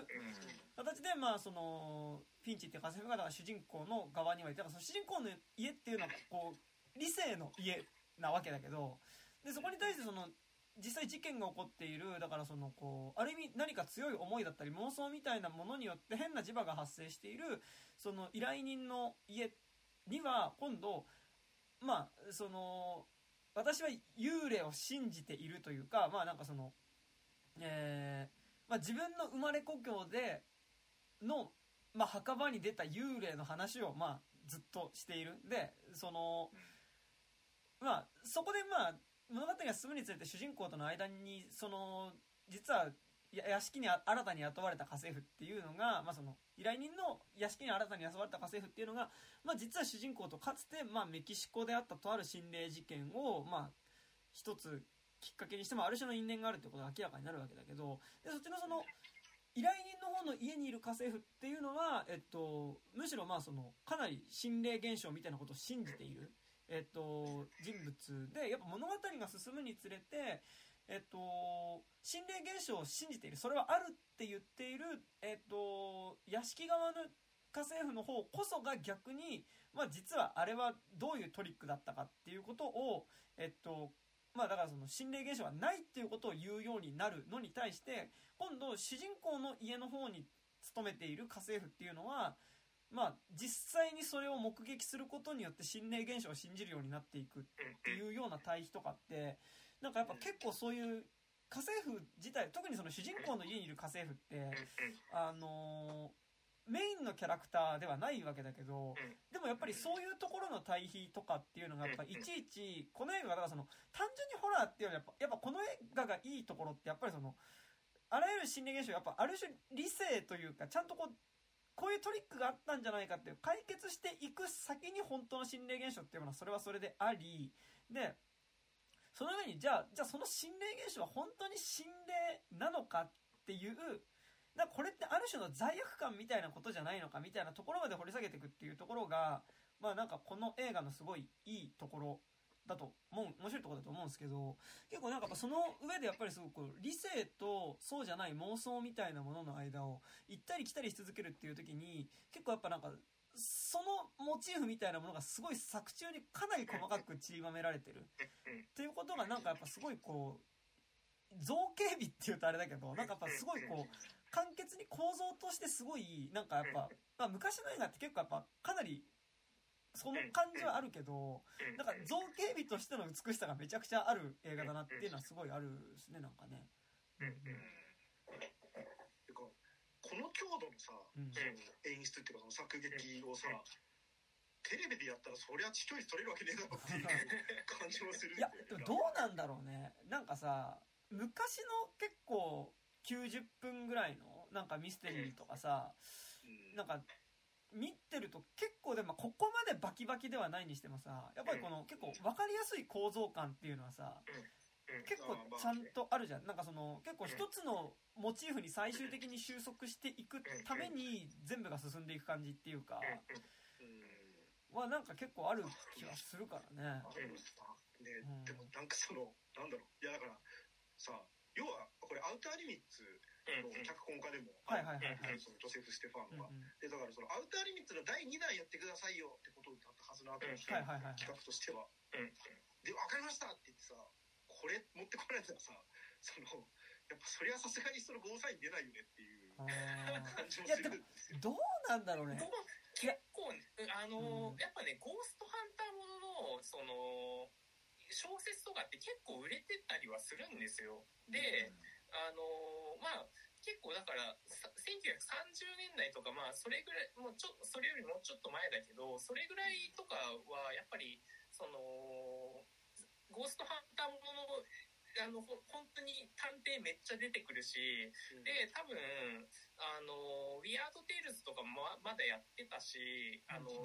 怪奇小説とかのそのあのパルプマガジンとかも多分その時代もあのその時代のちょい前までは結構全盛期だったし、なあの比較的ねな多分そのあの受け入れもしかしたら受け入れられるっていうよ素養は多分あったとは思うんですよね。ただ基本的にはうん、そうそうそうそう。まあ、ただそれがまあ、あの、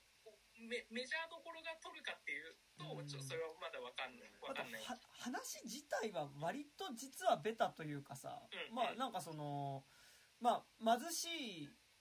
生まれの人がまあその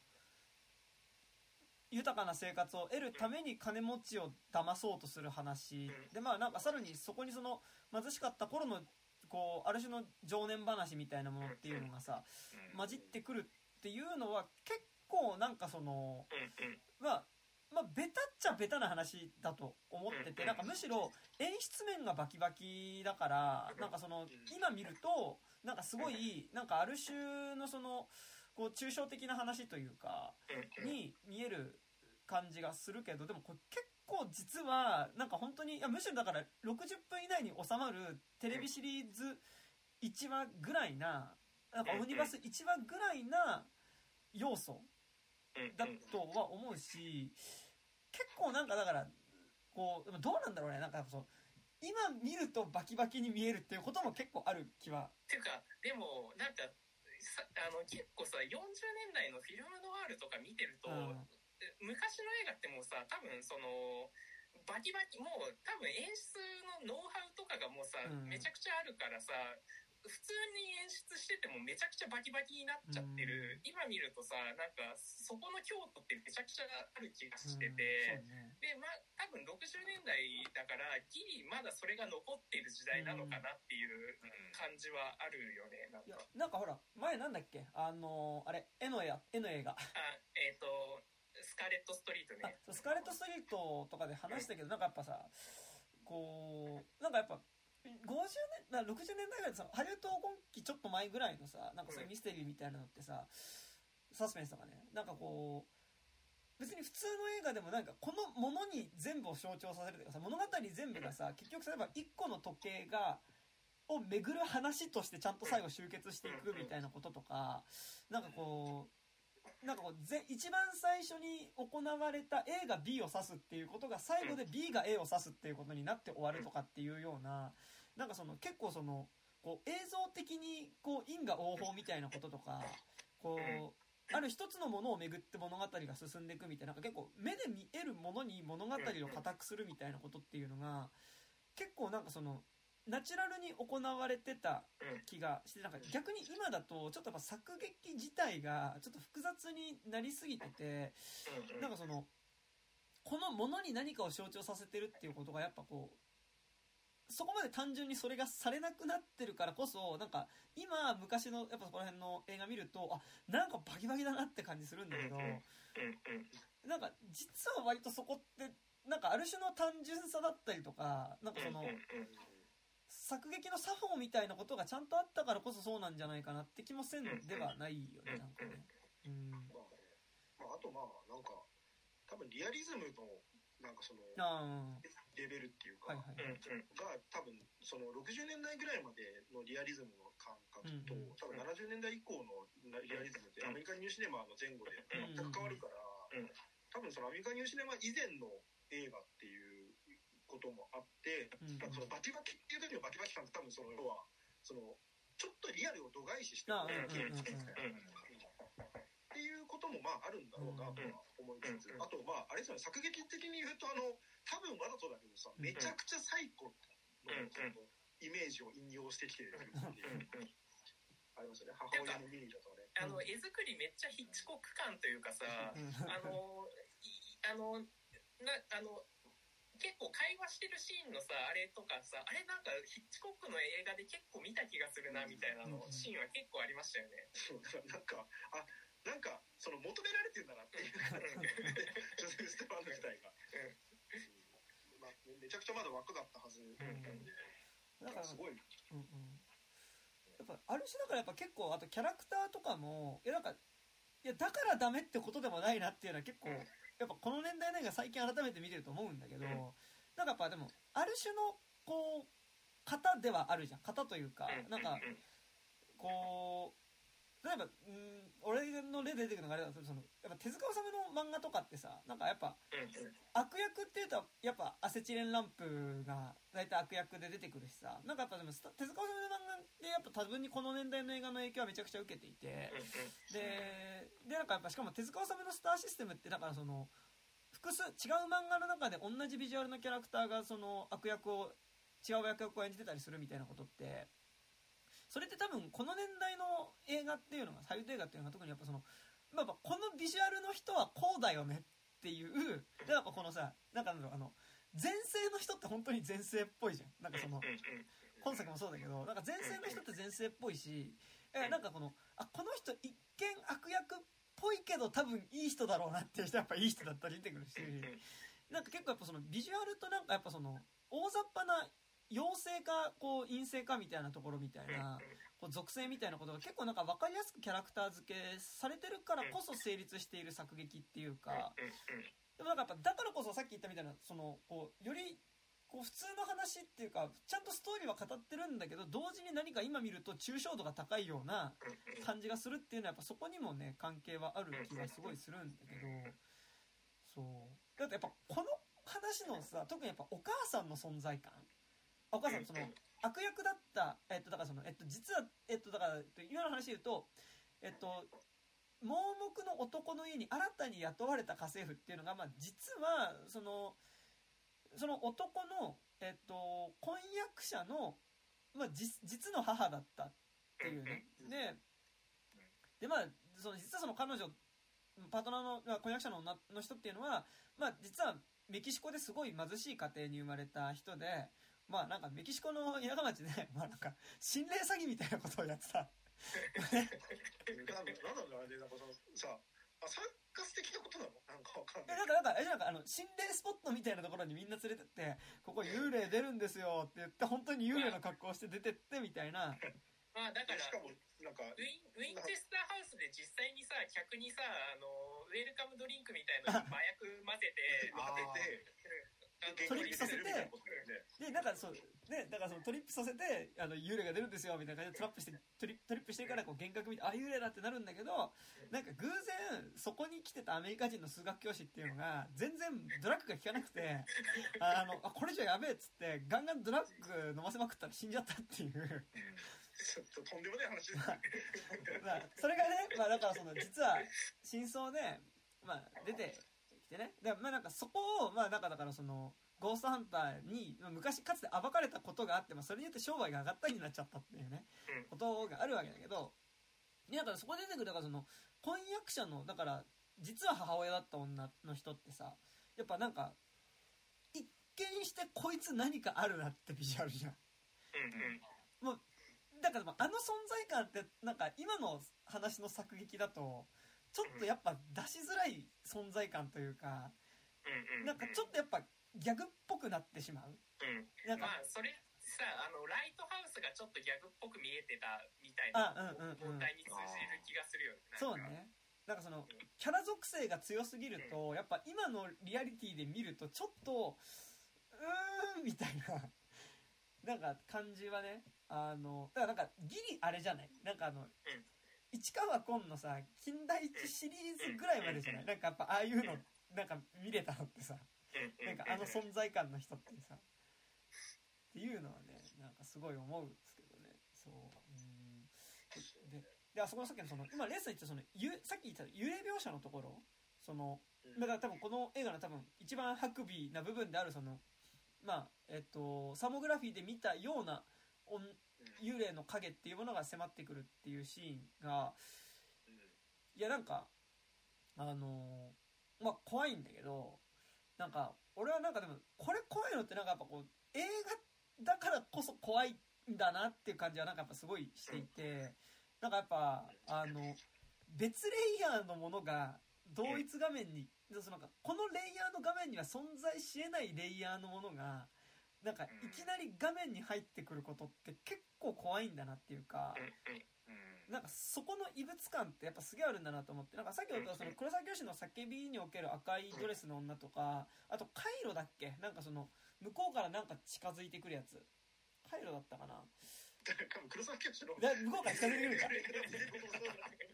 だからやっぱじゃあ叫びの赤い女でいいや。叫びの赤い女とかもそうだけどさなんかやっぱあれ出てきた時ってさやっぱなんかこう存在感的にあなんか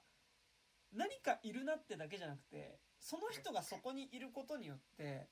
なんかその人がいる空間っていうのが多分ちょっと別レイヤーだなっていう感じがするというかなんか別のレイヤーが重なっちゃってることの怖さな気はしていて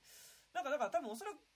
黒沢清がどこまで影響を受けてるのか分かんないけど、まあ、なんか結構そこは関連あるような気はしていて、だからやっぱ今回の幽霊も、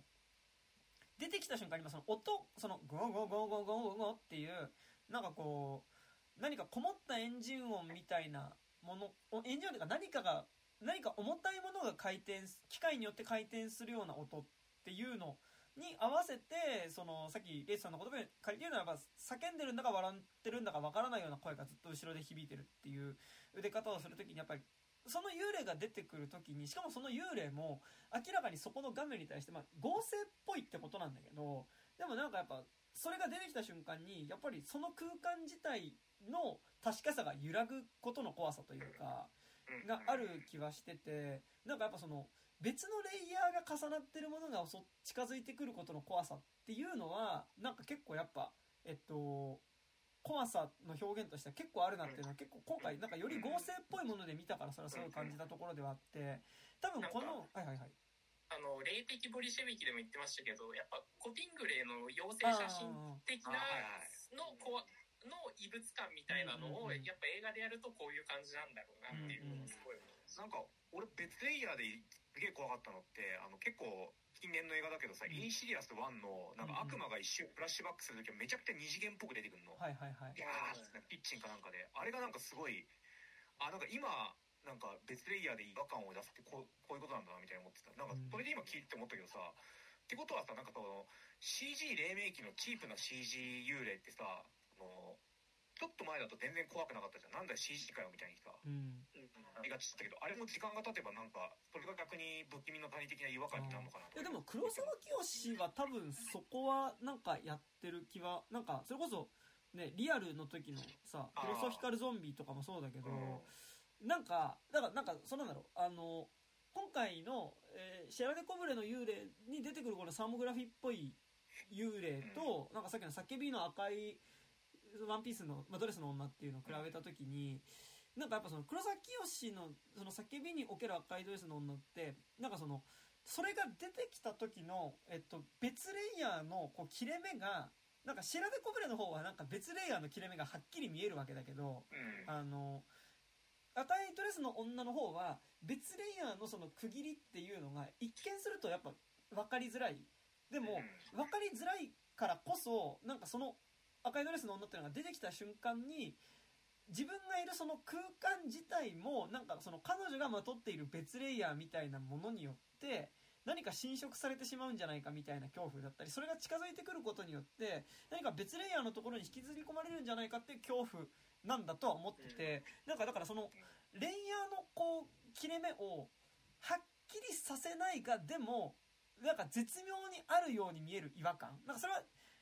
多分最近のホラー映画とかってかなんか CG の技術とかで言えば多分それは違和感っていう言い方になると思うんだけど、なんかシェラデコブレの時は、あの、わかりやすくそれはなんかもう、切り取り線っていうか、あの、ここで合成してんなっていうのは結構わかるあれだったからあれだけど、その、何かその、境界線の違和感みたいなものっていうものにやっぱなってってるのかな、みたいな感じはしていて、なんかそれって、なんか、リアルに同じ空間にこいつがいたら嫌だなっていう、なんかすごいグロテスクな造形物が、なんか、なんか多分目ん玉が飛び出てる、こう、なんか、ハゲ頭の男がいるとかっていうよりは、なんかもうちょっとその異物感というか、なんか人っぽい形、なんか人の影みたい、人と人の形のシルエットの中間みたいなものが近づいてくることによって、何かリアリティだったりとか、なんか理性と狂気みたいなものの間の境界が揺らいでしまうことの恐怖な気はしていて、で、ついで言うと、俺、ちょっと待って、これ話ずれるけど、俺、シャラネコブレの幽霊のこの描写を見て、俺はめっちゃ思い出したのは、あれですよ。まあ、俺にとってのシャラネコブレでもありますけど、あれですよ。US、かつて USO ジャパンの心霊写真特集で出てきた、あのなんか写真で、これ、この話、このことです何回かしてるかもしれないけど、なんかそのさ、死んじゃった男の子が描いた絵の、描いた絵の顔だけが、その、写真の中に写り込んでてっていう心霊写真があって、えまそれ俺覚えてねえわ。絶対見てるけど。それがね、怖くないそれ。くっそ怖かったの。で、なんかだから、でもそれ、ネタばらしが後で一番最初になんかその写真の中になんかあのーなんかねあるかな？俺多分この時間にこの心霊写真見つけてみたらね寝れなくなりそうな気もするんですけど USO 心霊写真。だか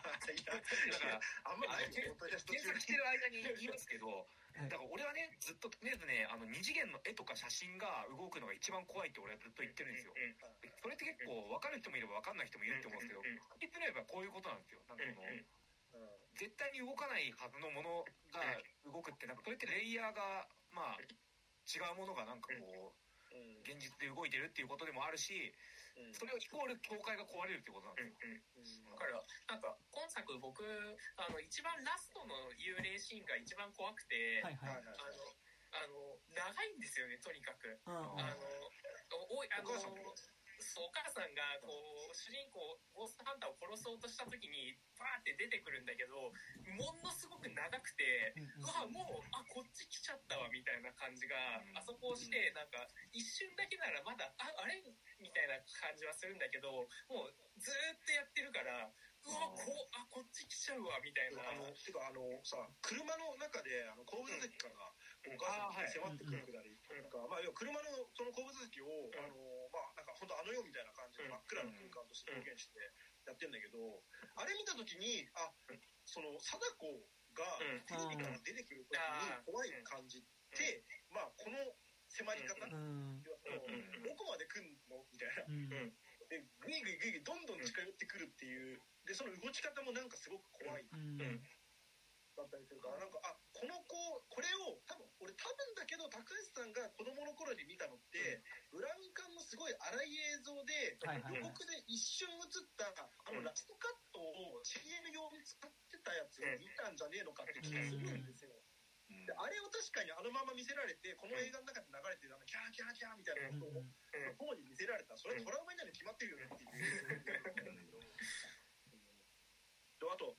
あの今のそのレイヤーの話で言うと、はいはい。えっとこれあの恐怖の作法っていうねあのはいはい。野中千秋さんとあはいジェンホラーの、うん。まあなんていうんですか、まあ、パイオニアうん。の人が書いた本があるんですけどこれで、まあ、要はそのと昔のあの本当にあった怖い話とか。うん。うんを撮った時にその幽霊表現っていうのを、まあ、当時こういろいろ探ってったわけ心霊写真とかを元にして行った時にその当時ってその、まあ、実際にその場に人を立たせる手法も結構使ってはいるんだけど、うんあの結構なんかその頑張って合成してるんですよ。でその合成っていうのは別にそのありえない場所にありえない感じで立ってるっていうよりは、うん。その本来だったら例えばこう後ろに普通にこのサイズのレンズでこのように立たせたらこのサイズ感になりますっていう時、きっとサイズを大きく映したんですよ。うんうん。だそれは別にそのありえないデカさの人がそこに立ってるとかじゃないんだけど、そのそ要するにごその合成感みたいなものっていうのがその本来だったらこのぐらいでこう映るはずっていうその違和感になるから怖いみたいなことでやってたって言っててであの本当にやっぱ呪いのビデオの最初のね中村義弘監督とかがやってた頃のその1からな7ぐらいのシリーズとかって、あれあのあのベースボールベアの小井ちゃんがねあの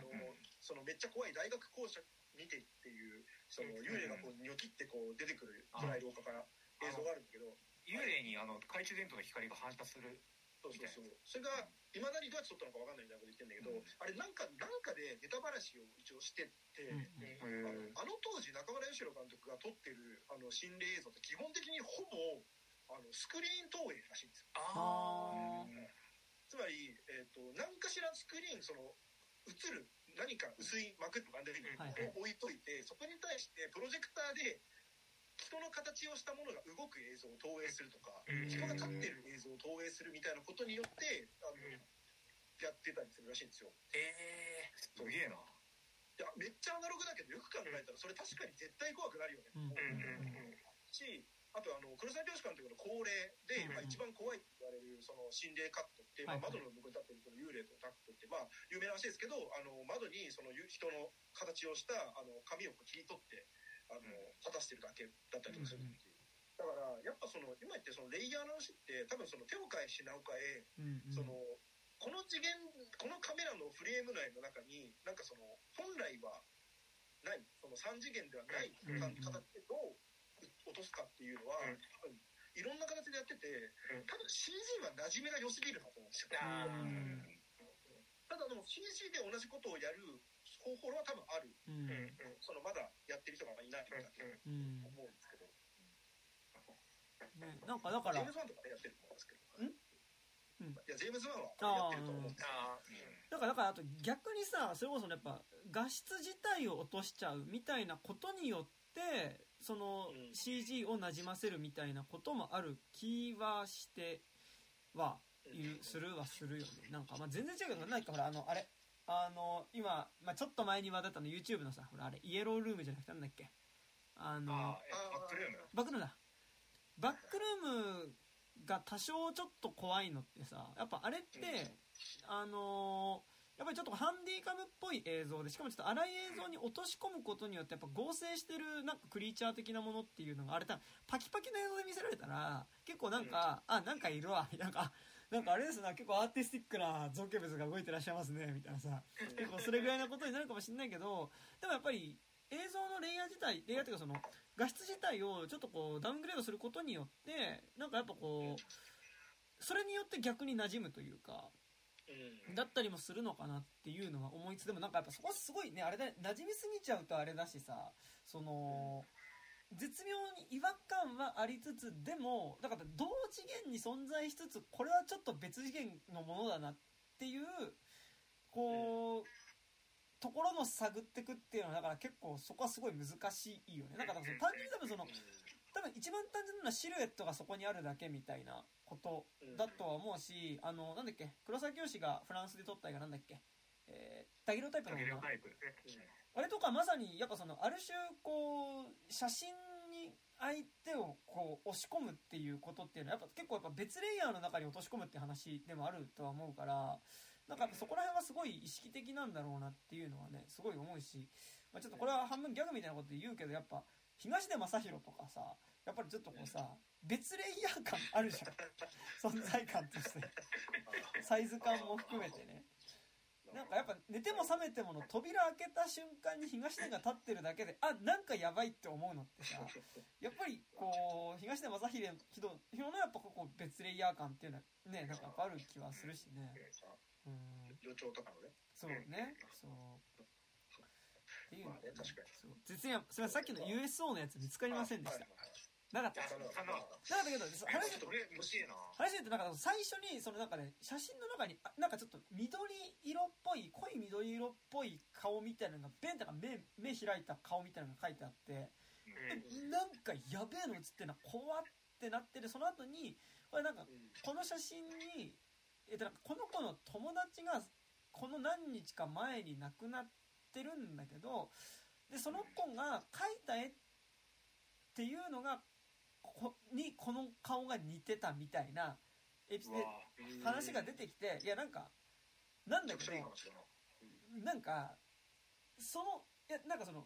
絵の顔なんだよって言われたら別に多分それ絵で見せられたら全然怖くないんだけどやっぱこう子供が描いた絵のその顔っていうのがしかもちょっとあんま鮮明じゃないこう見え方で普通の写真の中に同じこう空間の中に存在するものとしてバッて写った瞬間の不気味さがマジでやばくてうん。なんかそれは結構なんか別レイヤーの怖さってなんかそうだなってのはなんかすごいそれ写真の中に絵が写ってるってことの怖さなんだけどで絵が写ってるのにしかも絵がちょっと若干馴染んでることの怖さだと思うんだけどなんかそれは結構シェラデコブレの幽霊のなんかあのゴンゴン言いながら近づいてくる何かこうサーモグラフィーの影みたいなものとも結構近いようなね。なんか俺は結構それを見てすごい思い出したものとしてはそれ。でも話マジでやばいね。だってさそれ何？霊的な現象にサンプリングっていう概念があるってわけでしょ？そう。まあだからさそれが正直なんかほらもうさ絵を合成絵が絵だったんですってやるとさいよいよ合成っぽいじゃん。なんかそれってさ。まあまあまあ。作り物っぽくはあるんだけど関連性で言うとさ一段階経てるわけじゃん。そううんうん。この写ってる男の子の友達の描いた絵っていうさそうなんかうん。それによってより怖くなる感じは何なんだろうね。うん。なんかほらでもそれはほら死んだその子の自己認識が絵だったっていうことの怖さとかさ。あわあかんないけどさ、うん。まあでだからそのなんか霊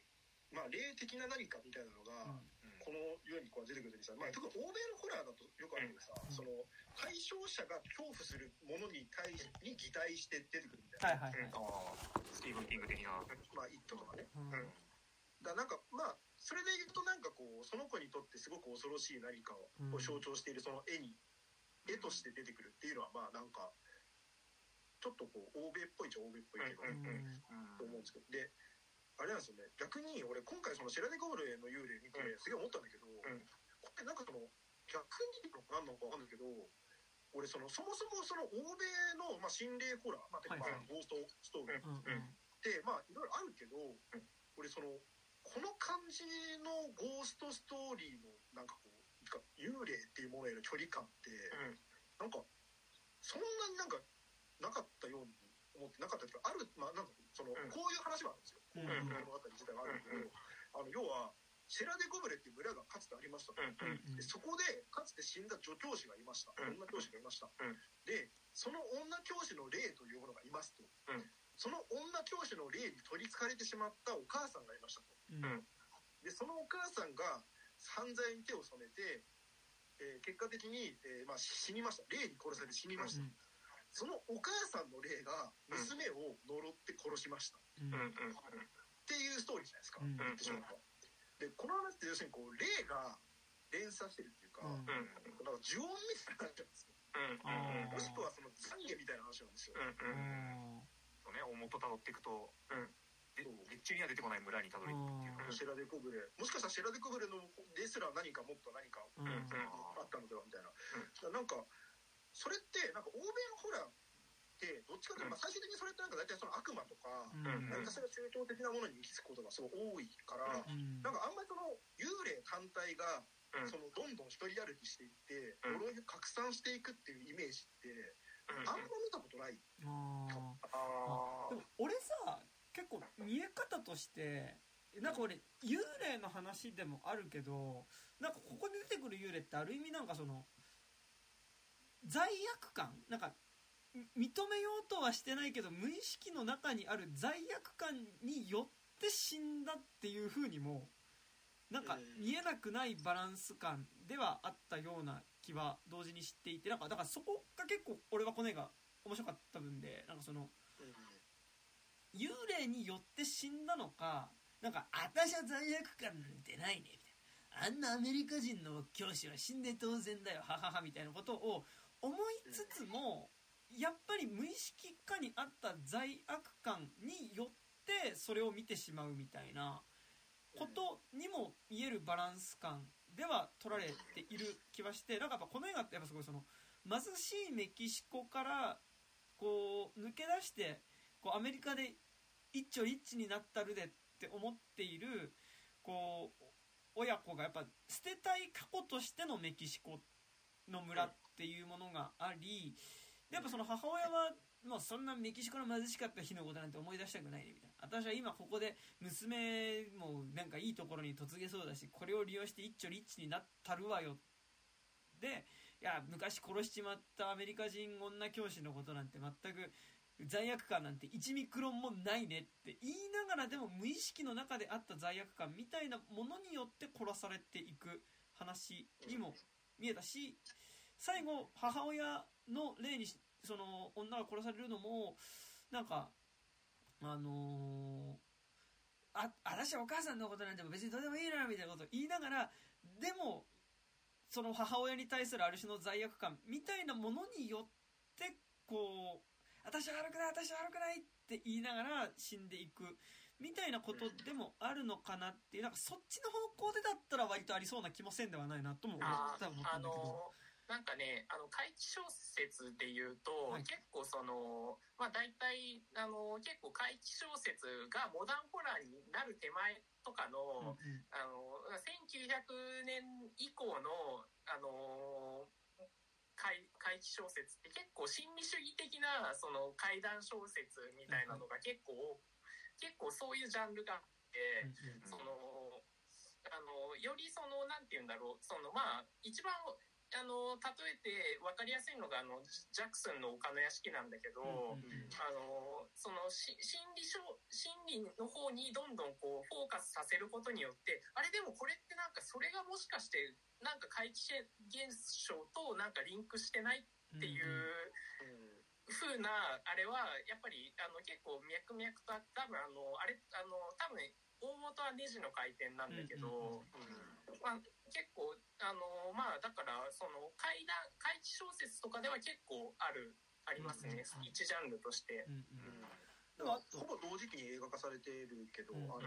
雨の午後のうん高齢祭うんうん。とかもあれもまあ同じようなテーマじゃないですか、うん。その罪悪感とその心霊うんうんうん。みたいな話とかあったりするし。あのてか俺結構しいろいろこう思い返してっていうかその今回その「シェラデコール」見て、うん。あなんか1964年に作られてるのが67年に公開、まあ、諸説あるけど一応ね、64年にこれ作られてすごいなと思った思ったんだけど、ん。でもなんかそので最古が1960年なんですよ、うんであの開店が1961年うんうんうん。じゃないですか。でその雨の午後の高齢祭ってさっき言ってたやつ。あれも確か1963年とかなんですよ、うんうんであの恐怖の足跡確か1959年とかですよ、でだからなんかこの時期5年ぐらいの間になんかその、うん。今現在の J ホラーにめちゃくちゃ影響を与えてる映画がなんか知らんけどそのギュッと固まってってあー思うん。でなんかちょうど俺なんかその細野晴臣はいはいはいはい。がなんかそのコラムホラー映画のコラムを書いてて、そのまあ回転と,、うん。えー、とアザーズと、うん。なんだっけななんかあともう一本ぐらいなんかそのホラー映画をなんか紹介してるうんうんコラムだったんだけどそれの中で1960年代のホラーっていうのはあんまりその名作みたいなのがあんまな,、ないんだけど、その中で回転はすごいみたいな感じの言い方なんだけど、めっちゃあるよ。いやでも逆に多分見れなかったんじゃなないんかあとなんかあのー多分時代的な面で言うと多分それ60年以降ってモダンホラーになるんですよ。あのー小説とかのジャンルになるとで多分ゴーストストーリー一番最後のゴーストストーリーが大体50年ぐらいまでなんですよ。でうんそれ系譜のあのーでゴーストストーリーって結構心理主義的なそのゴーストが出てくるから。うんそれそそこからその回転とかの系譜になっていくと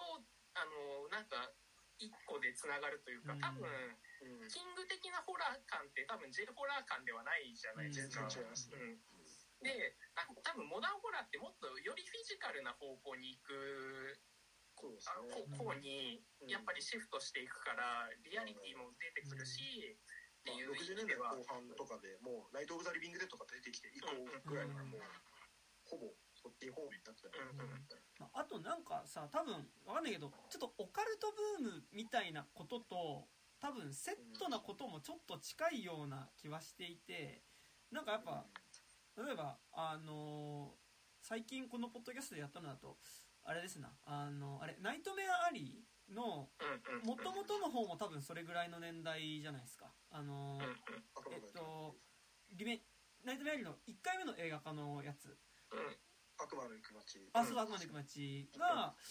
だから、それぐらいのね、で、でやっぱでも、あれとかも結構やっぱこうさ、こう、あれはサーカスの話ではあるけど、やっぱあれも結構そのさ、題材自体はやっぱ結構オカルトブームに乗っかっていく話でもあるし、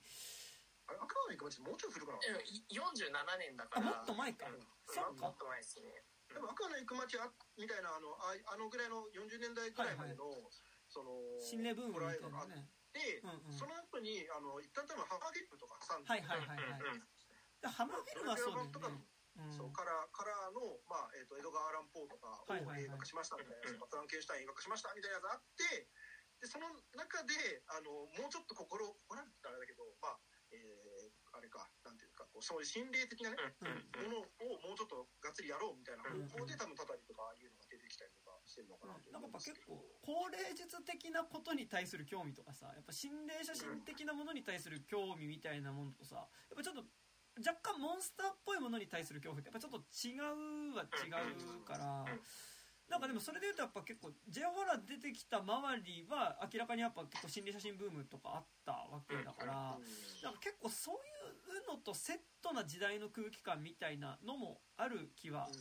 するよあるんでしょうね。まあてかぶっちゃけ正直50年代60年代の映画テレビとかでやってたのを見た人たちが大人になったのがそれぐらいの年代だからって話だとは思うんだけどね 正直。それはそうだと思うんだけどまあまあまあ、うんそそれはそうですね。こはねうんそうだからなんかそうあのーえっ、となんだっけそのさっきのえっ、とまあ呪いがなんかちょっと連鎖してあいはいはいはいはい。感じの解釈で。でまあ確かにもちろんその多分表向き表向きっていうかまあ裏向きでもそんなストーリーじゃない可能性も結構高いんですけど表向きのストーリーは確かにそのなんていうんですかね結構ロジカルなストーリー、あのーまあ犯罪者が裏にあってその罪悪感とかあってでかつその麻薬みたいなものが絡んでくるからその結局その全部幻想である可能性がある。うんうんですらあるぐらいのバランスじゃないですか。うんもうまあなんかわかんないけどなんかそのまあゴーストハンターの彼らもまあなんかのタイミングで飲まされた可能性があるみたいな。わかんないけど。ドラッグ決めた状態で車乗ってたからねあれね。最後にいやそれはお前まあ事故るでもさ最後あの瓶は残ってるから、ああそっかそっか。うん、だから絶対あるんだよそそれはやっぱこの映画はいやそっちは絶対あるっていう強い信念のもちゃんとね踏み潰して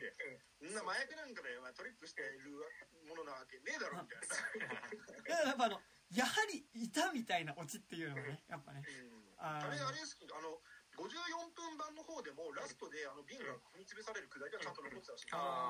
でただそのその瓶があそこに何であったかのくだりがカットされてたらしいんですよ。はいはいはいはいそうあの手前の中で、ね、車が落ちるくだりはあるんだけど、うんうんそのそこに至るまでのロジックが微妙にこうカットされていたらしくて、うんだからその54分版の方で見てる人はそこのくだりがえ何であったのか分かんないけどとにかく瓶が踏まれるってことは覚えてる。はい話を聞いてあの一応あれらしいですね。あの北米版で出たそのブルーレイの方にはうん。どっちのバージョンも入ってるらしいです、へえなるほど。充実している。英語英語勉強しよ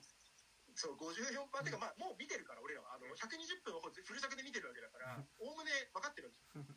だからあの北米版の方多分みをパッて見ればあなるほどこういうつながりだったのねっていうのが分かるし多分だけど怖純粋な怖さで言うと多分54分版の方が多分怖いんじゃないですか。ううん。あなんかします。説明がやっぱ少なかったりとか。うん。54分版の方にしか入ってないシーンとかないのかな？一応ないらしいんですよ。うん。うん。うん。ただなんかあのーなんだっけななんかねテレビ放映版？そのはい。日本、は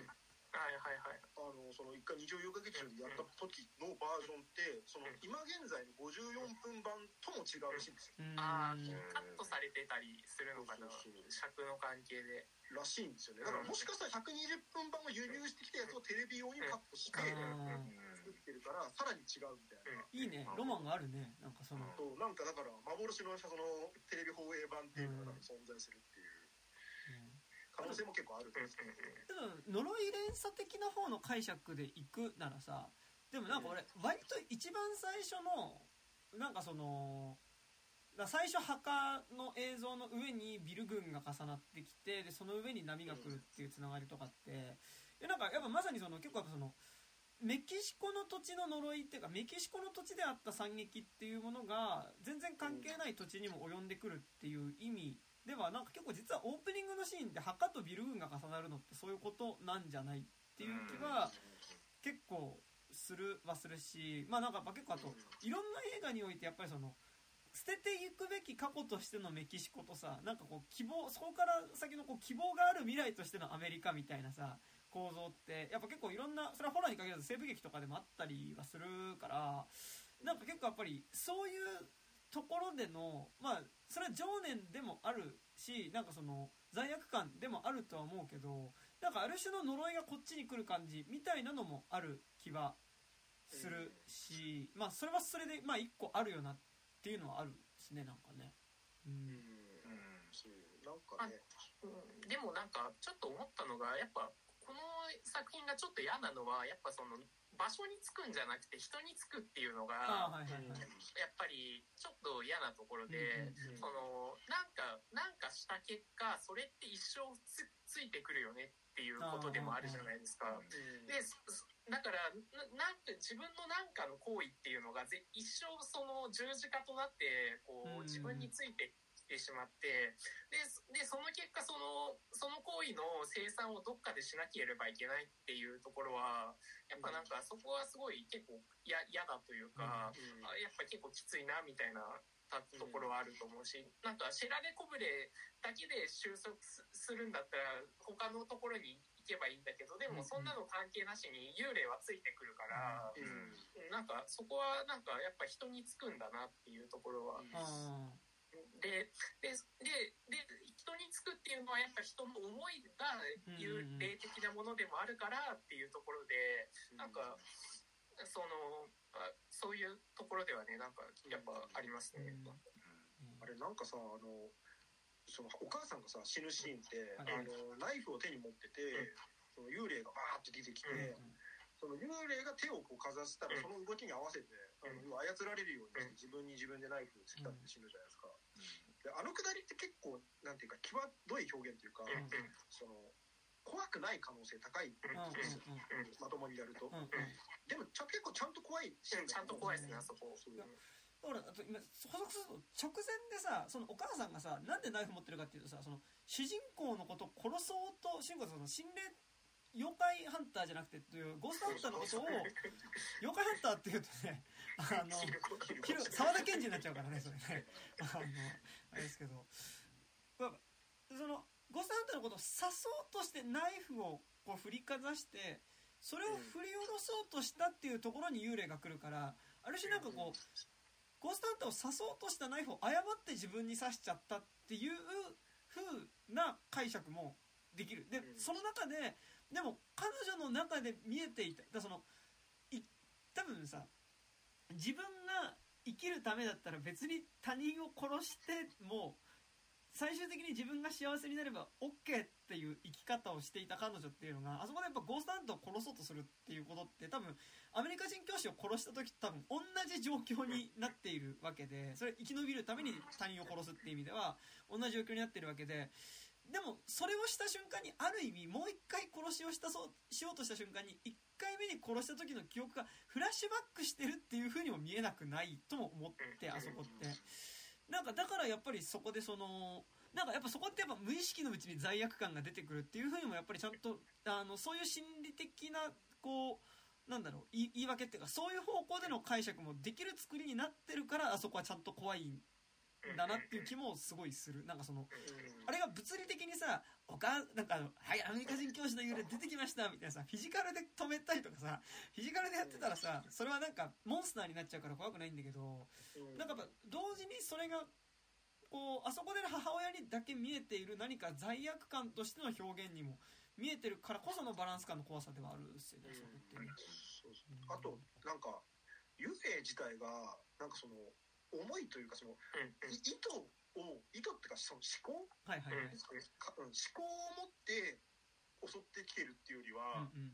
なんかそのもっとなんかその何か狂ってる感じってうん。いうか、うんうんその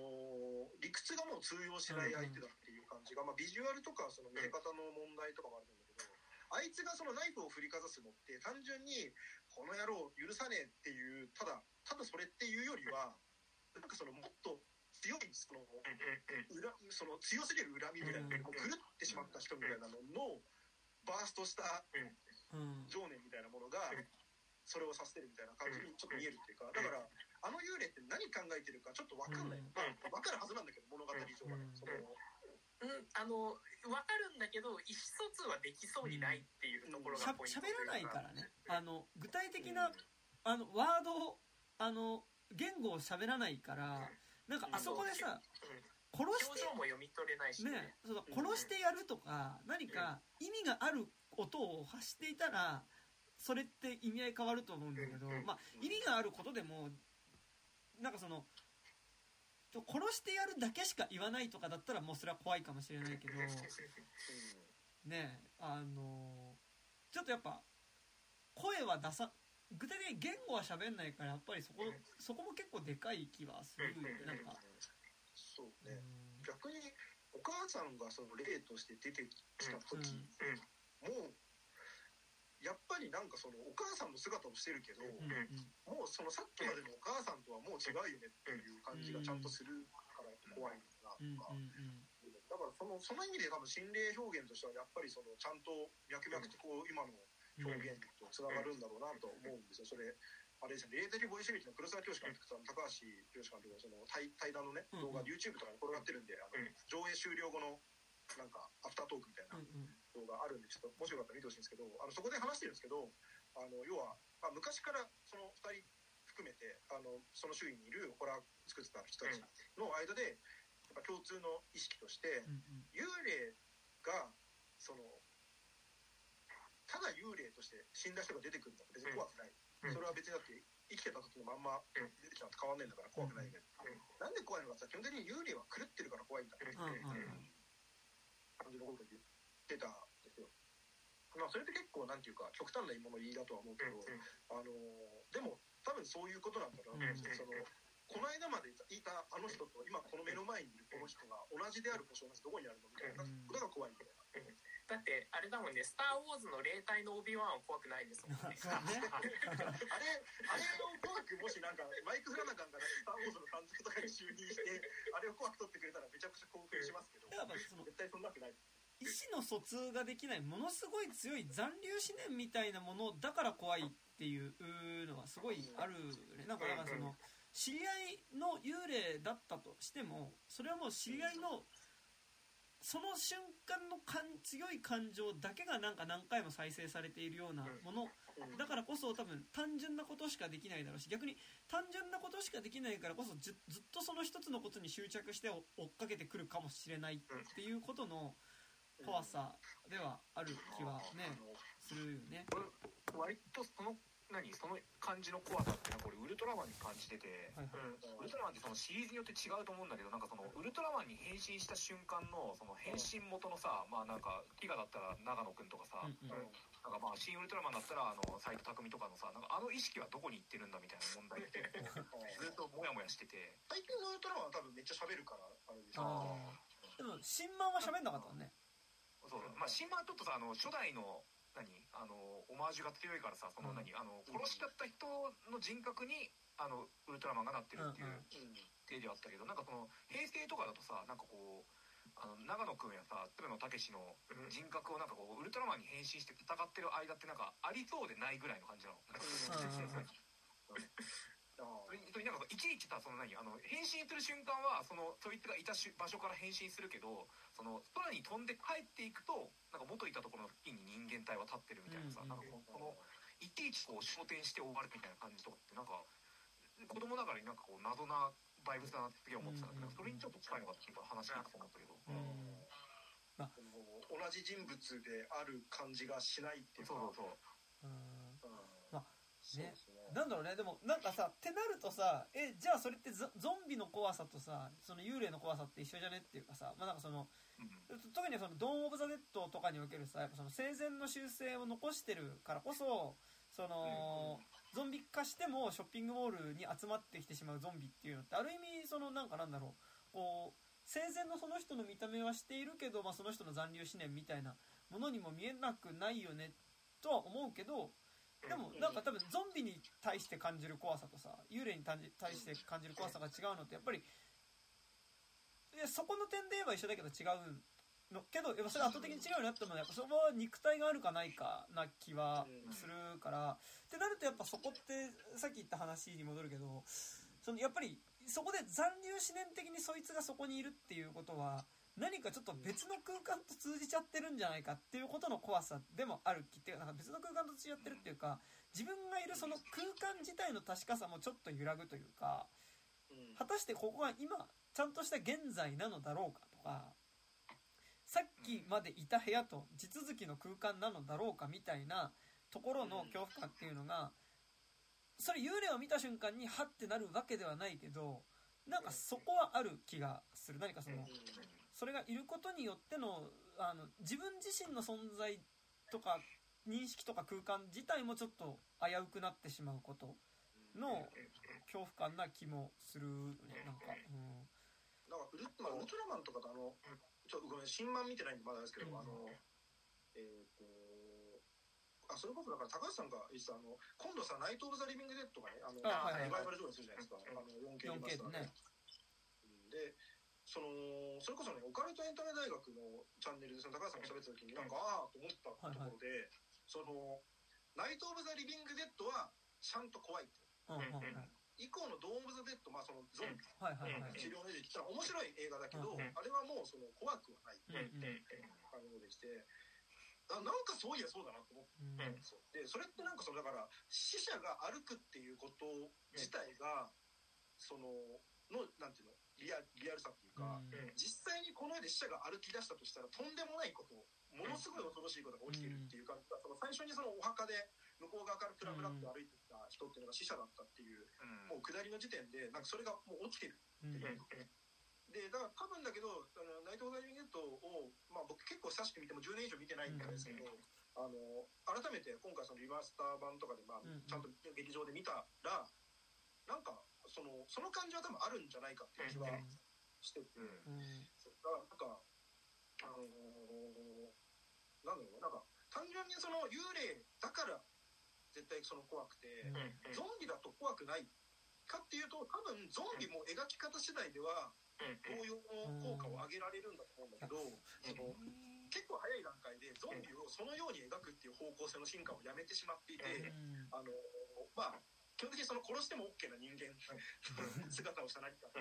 あとなんかね僕のイメージ的に幽霊の方が他者性が強くて、はいはい。あのゾンビってまあまあ、特にロメロロメロゾンビがそうなんだけどあれって感情を抜かした自分たちの鏡でもあるわけじゃないですか、うんだからなんかその鏡見て自分の顔が怖いみたいなそういう気持ちがああるんだけど、幽霊に関しては確かにそのなんていうかそのいろいろ事情はわかるけどでも自分とは絶対に相入れない何かっていう、そこの壁がある気がしてて、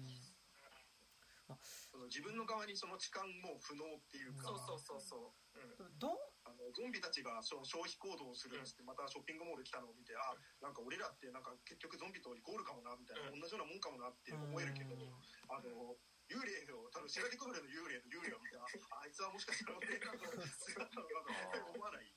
ななんでなんだろうね。幽霊もさ自爆霊とかだとさなんかその何？よく通ってた場所をずっと通うん。何同じ交差点を通ってるとかさあるじゃん。やっぱまあシンプルに肉体があるかないかの違いなのかな。まあでもさなんか例えば自爆霊みたいなさなんかそのなんだろう。あの場所で死んだっていう場所にずっと出続けるっていう時にさ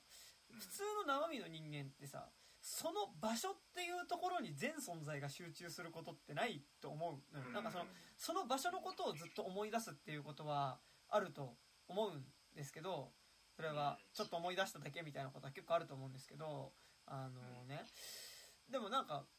存在自体がその場所を思い出すっていうことになってしまうことってないじゃん。なんかでだからそれ生き量っていう言葉がねございますけどだからそれってなんかほらその特定の場所だったり特定の誰かをすごいこう思い続けてたりとか恨み続けてるとやっぱこう無意識のうちにこうその人のところにさその自分のその生き量を飛ばしちゃってるっていうこと生き量って言うけどさねでも生き量が怖いのってその人が生き量を飛ばしてるからっていうのももちろんそれあるんだけどそれはなんか怖いってよりちょっとキモいな気がしててあいつあいつ自分に生き量飛ばしてんのかみたいなうわーキモみたいな感じだと思うんだけどでも生き量自体が怖いのってその人がその人の執着自体が純粋な形として別のものになってるから怖い。なんかだから例えばなんかそのいや俺なんかあいつのこと本当嫌いなんでねマジでなんかずっとどうやって殺してやろうかってことずっと考えてるわみたいな話を話している例えば会社の例えばあマジマジあの課長本当殺したいわみたいなこと言ってる同僚とは、えっと、意思の疎通とか彼に共感することは可能だと思うけどその課長を殺したいっていう感情だけが純粋になったものが現れた瞬間にそれとは意思の疎通ができなくなる。し共感もできなくなるっていうことなんだとなそれ以外のものがなくなったものがでもそれとして存在してることっていうことが結構実はなんかゾンビとは違う部分な気が一個するのとあとやっぱ「ドーン・オブ・ザ・デッド」と1作目の「ナイト・オブ・ザ・リビング・デッド」と「ドーン・オブ・ザ・デッド」が圧倒的に違うのはやっぱ「ナイト・オブ・ザ・リビング・デッド」はやっぱその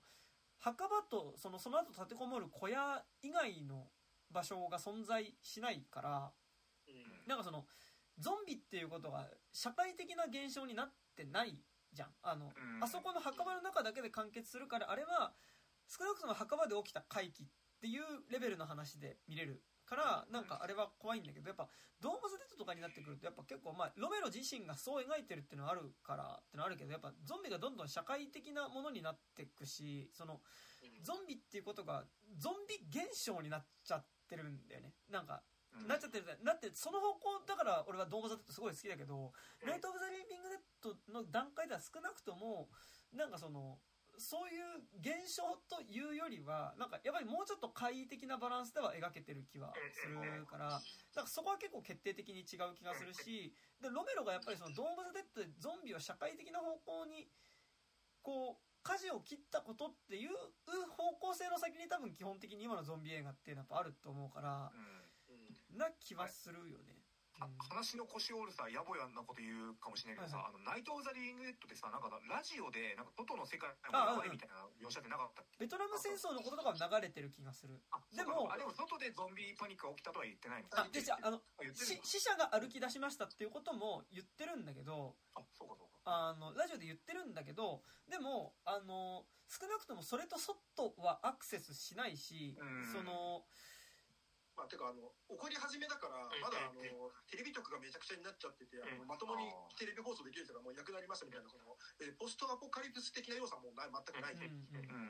あそこでやっぱ閉じてるからこそ、やっぱその、会議で過ぎてるし、やっぱあれ結構基本的に一つの、やっぱ場所での一つの夜のことみたいな感じで描かれてるから、やっぱすごい結構怪、怪現象っていうか怪奇物のニュアンスの方が強いけど、やっぱりドーン・ザ・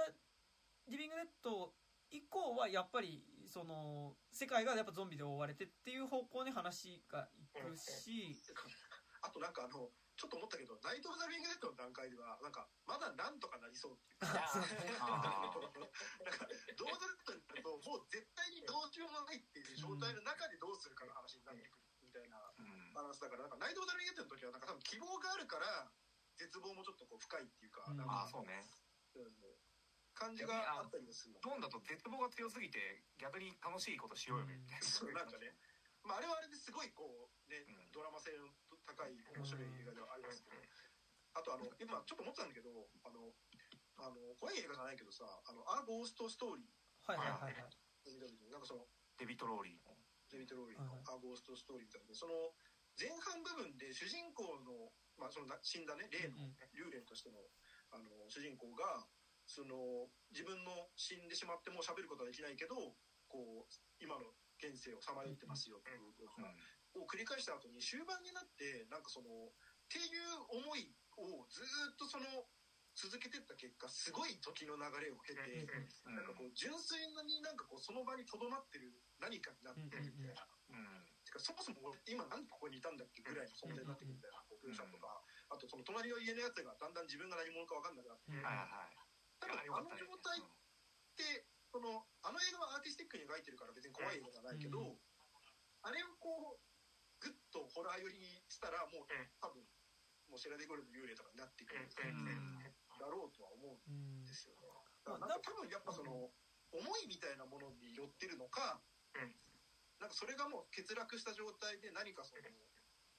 なんか壊れたレコードみたいな状態にうん。なってるのかみたいなのがなんかで多分ゾンビが壊れたレコードにならないですよね。肉フィジカルだからねやっぱり。うん。そうやっぱモンスターになモンスターだしやっぱ現代的なあのーモンスター現現代的なホラーになっちゃうんですよねうんどうしても。ゾゾンビの経年劣化ってさ多分狂っていくっていう方向性よりはさやっぱ腐っていくって方向性だからさうん。だからやっぱこうね幽霊見える人のね幽霊見える人の話を前なんか番組かなんかで見た時にさなんかやっぱそのこう幽霊もやっぱその経年劣化をしていくと。でなんかそれはやっぱこう何回も繰り返し見たビデオテープとか、まあ、テープみたいな感じでどんどん見れば見るほどどんどんその中に映ってるものとかの解像度とかなんかそのがだんだんどんどんぼやけていってまあだから最初そのこうなんだろうな。例えばドラえもんだった時に最初ドラえもんのドラえもんの幽霊だった時ね。ドラえもんがいるんだけどだんだんそれがなんかこうま、だるまみたいな形をした青と赤と黄色のもの、白のものみたいになっていって、だんだんそれが、あ、青と赤と黄色のものみたいな感じになっていって、最終的になんか青いなんかよくわかんない球体を2つ組み合わせただけのよくわからないものが動いてくるみたいな感じにどんどん、その、時間が経つごとにやっぱその、元々の幽霊の元々にいた人の記憶っていうのがどんどん薄れていく。自分が何だったか。っていうことが薄れていくからどんどんやっぱこう懸念劣化していって最終的にその死ぬ直前にこう持っていた感じは例えばあいつに騙された A に騙されたから憎いって思っていたものが A っていう部分が抜けて騙されたから憎いになっていって最終的にただ憎いだけになっていってただ憎い憎いっていうことだけを言ってる何か純粋に憎いって思っているだけのものになっていくっていうまあうん。そういう劣化の仕方をしていくみたいなことをなんかなんかの番組で言っててなんかでもそれってやっぱでも怖いじゃん。やっぱ A のことが憎いって言ってるやつにさ最終的にさただ憎いって言ってるだけの存在になったやつっていうのは多分それはすごい怖いと思うしうん。でも同時になんかやっぱその今なんかやっぱりこうホラーって怖いものの方向性で話してるからあれだけど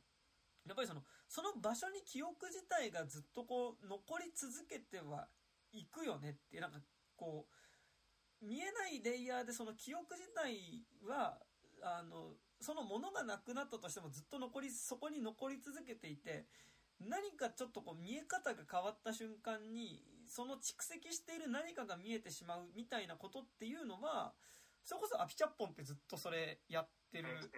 しアピチャッポンの新作はまさになんか偶然聞いた何かがぶつかるような音をなんか偶然なんか家の中でするようになってでその音の正体って何なんだろうっていうのをなんか結構その映画の音声作ってる人のところにこういう音なんだけどみたいな感じでなんかいろいろその音を再現してもらったりとかしてえじゃあこの音がする場所ってここかもみたいな感じでまあその音がするまた自分の家でしてたしてた音っていうのが実はここじゃない別の土地で鳴っていた音だったっていうことを知った主人公っていうのがまあその音がしていた場所っていうところに行くことによってまあその音がしていた場所っていうかその音っていうのがしかも今の音ですらなかったっていう時にそこの土地に巡っていたまあ古い記憶でまあ最終的に大落ちが「これの音でした!」っていうのの音が「えこれの音なの?」っていう音で結構なんかすごい メモリ、まあ、メモリアって新作の映画がねまあなんかそういう感じで。結構ね最後えーみたいな。まだやってる。よやってる、ま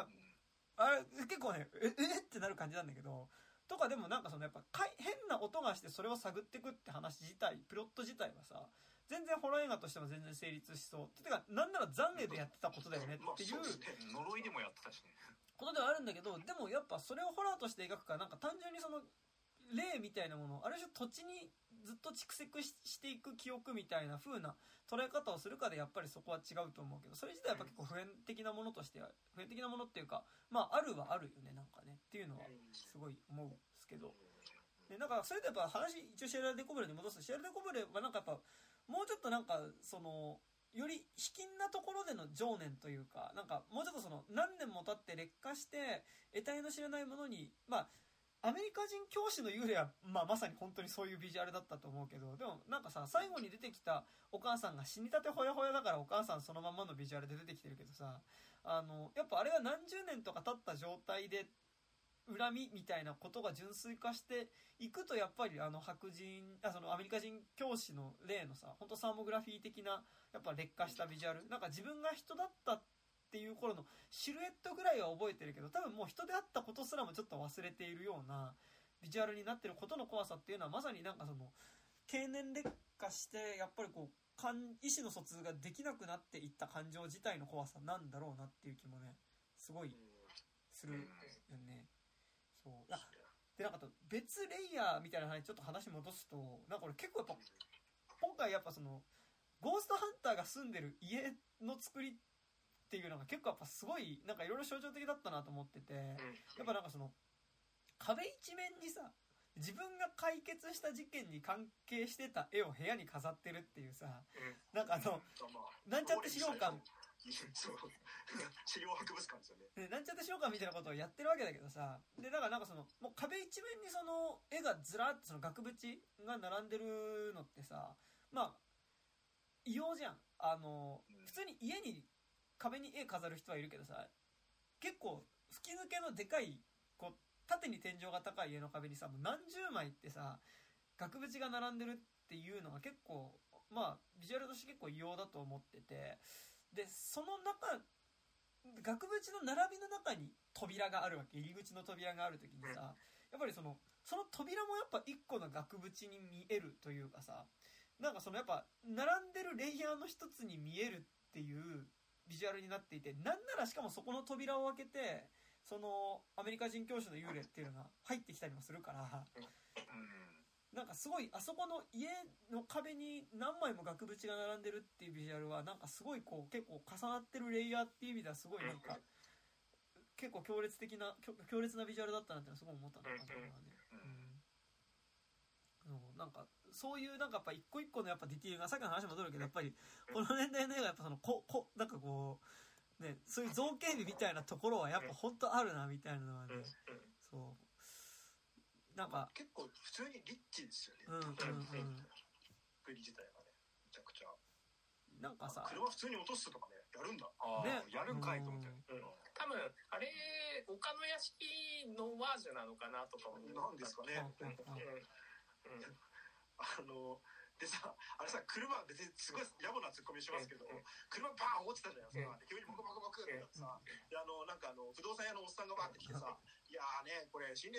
出ましたか？みたいな。やっぱり幽霊なんかいなかったでしょいや、幽霊ありますよ。どうですか？うちで、お茶でも。あ、わかりました。つって、いやいや、お茶っていうかその、落ちてるから。ああ、あれ、結局どうしたんだろうね。いや、多分回収普通に警察したんだろうけどさ、普通に考えたらあれ、下落ちても大惨事だから、そのお茶どころの騒ぎだよね。なんかあれで、なんかあの、56分版の方って、なんか僕、その、詳細知らないですけど、うんハッピーエンドみたいな感じの一応扱いらしいんですよ。えーハッピーエンドっていうか、少なくともあんなにこう、バッドエンドではないっていうあはいはいはい。ことらしくて、だから、もしかして何その、ヒロインの人落ちてなかったエンドとかになるのかとか、なんかその、どうどういうつながりになったのかよくわかんないけど、でもなんかさなんか悪い人死死にました。チャーチャーチャーハッピーななんか僕たちはなんかこうしあの前前世の側の人間だよね。チャーチャーチャーみたいなハッピーエンドも全然あるじゃんこの年代の映画とかさ、うん。結構さ。なんかそういう意味でのハッピーエンドな可能性はね全然。あー悪いやつ死んだわーみたいな。チャーチャーチャーみたいなさ。どなんかなんかまあだその多分後味悪くないですか？みたいなことで多分差し替えられたやつがあると思うんですけど。なんかねあのでもまあどう考えてもまともに考えるとこのエンド以外あんまありえない感じの話が追加するから、どういうことって思ってるんですよ、まあ、ちょっとねあの多分多分なんか多分杉さんとか持ってるでしょ多分ね。あうーん。あのちょっと知ってたら教えてくださいって感じなんですけど。も持ってるってディスクを？ブルーレイを。えー、持ってんだ。確か。俺わかんない。確か杉さんだった気がするんだけどな。なんか俺誰かがツイッター上でそのブルーレイ発売した時に買ってもう一足先に見たっつって。えー。羨ましいってなってましたね当時。なるほど。いやレコードでねなるほど。なるほど。いやまあとにかくそのもうこれをの見てしまうとあんまもうないんですよ。そのなんていうか。自分あの失われた。俺の映画が。うん。いやまあだからなんか俺ら、まあ、完全に世代の話になっちゃうし、はいはいなんかこういうさホラー系界の時に毎回言っちゃうけど結局なんか90年代に俺らが見たあのオカルト番組にやったあの映像何なんだろうどうしても見たいとかになっちゃう。あなっちゃうよね。俺ら世代で言うとね俺らだから俺らにとってのシェラデコベルは確かにそのまだ存在してるあんだけどうんうんうんうんそれこそ山田君のあの心霊写真でもいいし。そうそうそう。いや検索すればねアンビリバボーの話でもいいけど。出てくると思うんだけどな。マジでさ UFO とかさあれみんなビデオ撮ってた人いるだろうからさなんか超探せばあ。全部の回ってコンプリートできそうだついよ俺。でもさ最近さちょっと YouTube でさちょこちょこ流れるよ。流れてくるよ。えー。え何が？当時のアンビリバボーのなんか。あマジ？へーでも俺さなんかやっぱあの初めてのお使いレフリ上がったじゃないですか。あーなんかあのノリで USO とかさレフリやってほしいんですけどね。いやその初めてのお使いほどのなんかそのなんていうのパなんかあの大衆的なコンテンツだったのあれ。えでもやっぱほやっぱさそのいやでも俺わかんないけどなんかハハニーアイドルとかもめっちゃ流行ってるしねなんかあのいろいろ海外にもさアイドルワンディレクションみたいな子いるわけだけどさなんかさ心霊スポットに連れて行かれるアイドルってさうん。あんまないとは思うんですよ。あのあの嵐がだよ。そまあまあね。まあ、当時しかも嵐。嵐なんかやってるじゃんねフリー、えっと、からココンサートみたいな20 by 5? やってるじゃん。5 by 20だ。うん。なんかそれ流すんだったらやっぱセットでさやっぱこうさやっぱ嵐を語る上でいややっぱ俺にとってやっぱ嵐すごいのはさやっぱシネスポット行かされてたんだみたいなところはさやっぱあるいや、相葉君とか本当ひどい目になってねる。え。そう。うん。なんとかグリーンランドの魔女の塔みたいなところのエスカレエレベーターで一晩赤ペって言われて、うん。具合悪くなってこう、そそそれで言うとさなんだっけ？なんかあの野球選手の人がさなんかうん。心霊番組でなんか呪いの絵みたいなのを見たなんか何日か後の試合でなんか試合中に怪我しちゃったんですよっていうえ言ってた番組を覚えていてそれわかる？なんか、いやわからない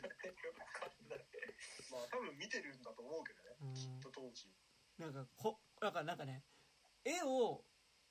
なんかね面絵なんか目ん玉をくり抜かれた女の人が描かれてる絵みたいなので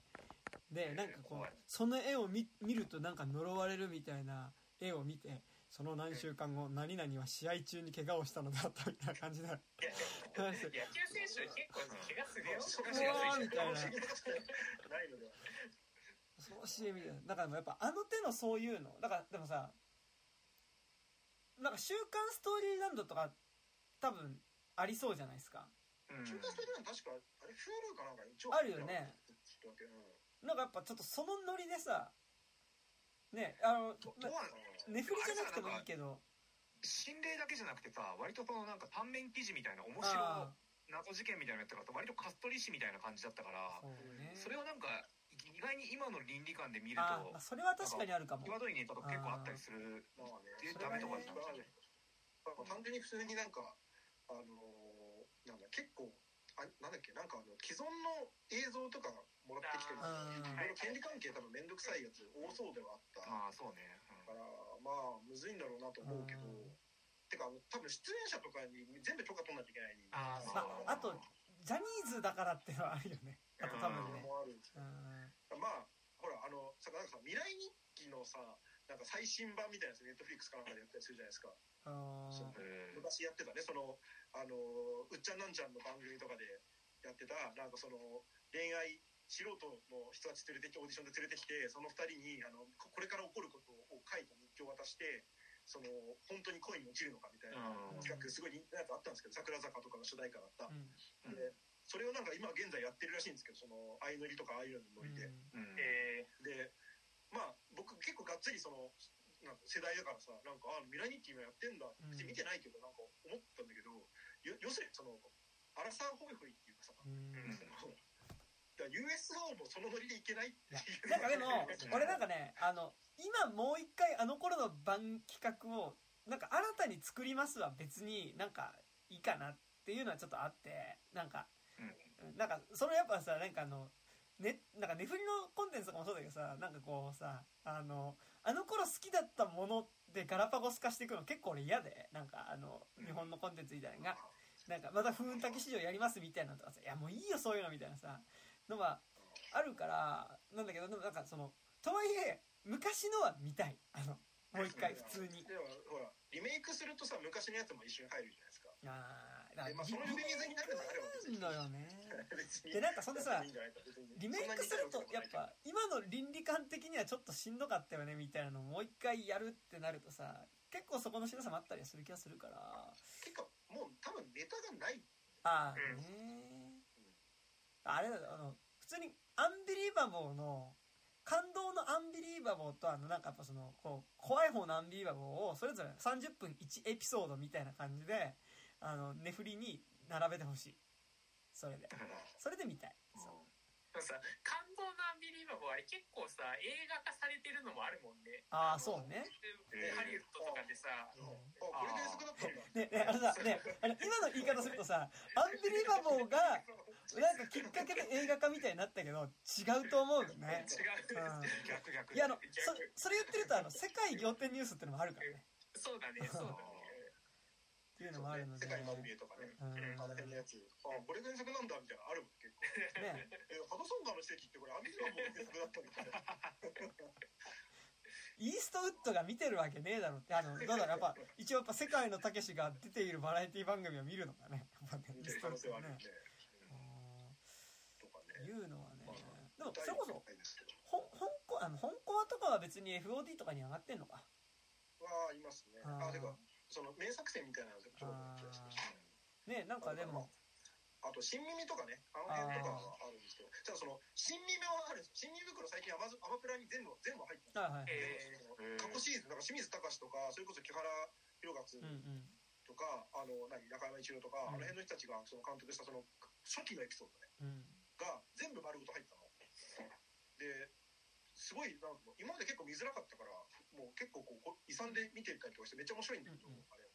あの、で、俺なんかその過程でいろいろこう調べ直して、そういえばと思ったんだけど、あの、それこそジャニーズ主演で、怖い日曜日っていうそのドラマ、日曜日にやってたんですよ、朝うの。ん。それって、その、単純にそのジャニーズのジャニージュニアの子たちとかが出てる、そのホラーエピソードみたいな30分ぐらいで毎週やってたんだけど、結構怖かった記憶があるの。なんか、全然ディティール覚えてないけど。で、なんか怖かったな、あれな、と思ってて、最近知ったんだけど、あの、怖い日曜日ってあの、原作市民袋だったんですよ。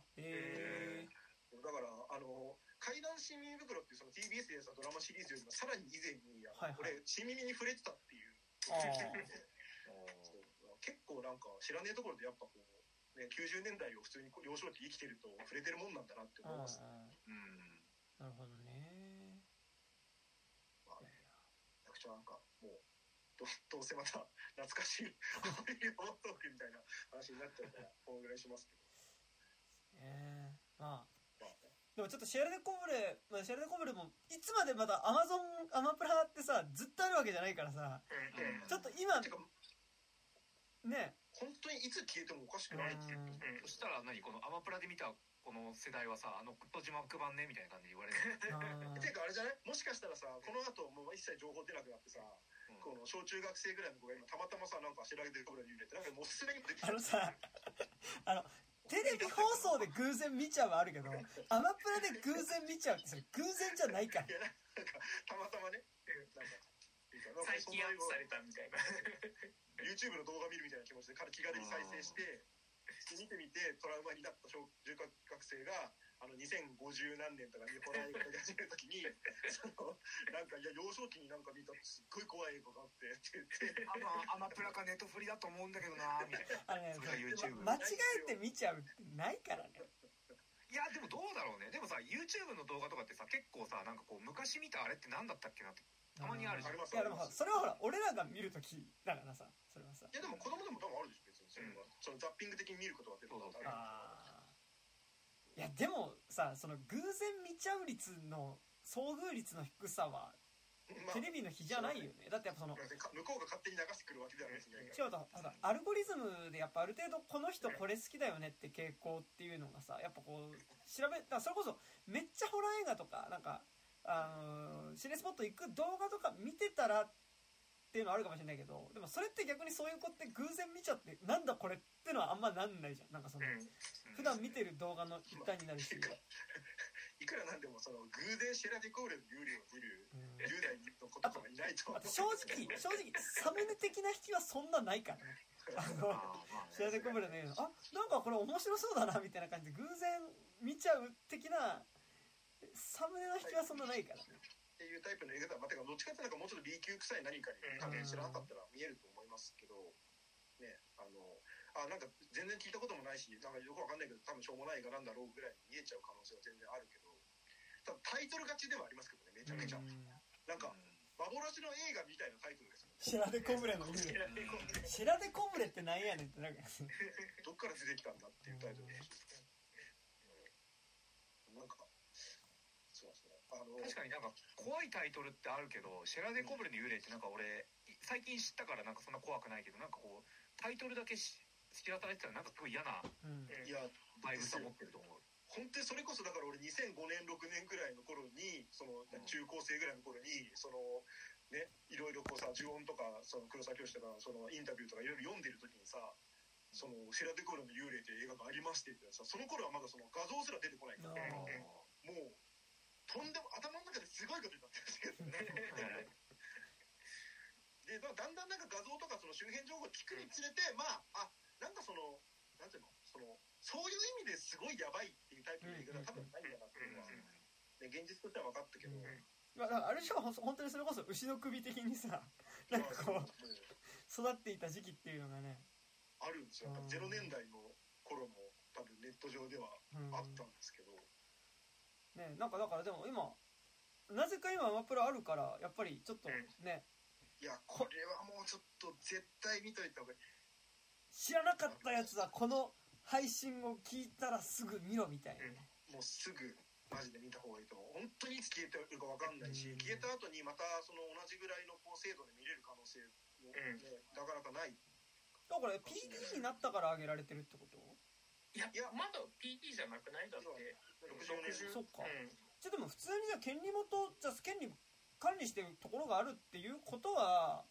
多分なんかあのブルーレイ化されたやつのマスターなんですよこれ。あだーから多分そのブルーレイマスターした時にそのデジタルで取り込み直したからそれをこう買ってきたやつがいたんだろう、うん。でもなんかアマプラなんかさ権利関係結構なんかこれアウトじゃないっていうのも結構上がってるらしいからねなんか、若干ざるなんだうん。そそこは結構ざるっぽいよね、あと PD でうなるかわかんないですね、PD で上げててもさやっぱあと字幕の権利はまた別で違ったりあと正直素材の権利って素材これどこの素材だっていうのもやっぱり違ったりはするから。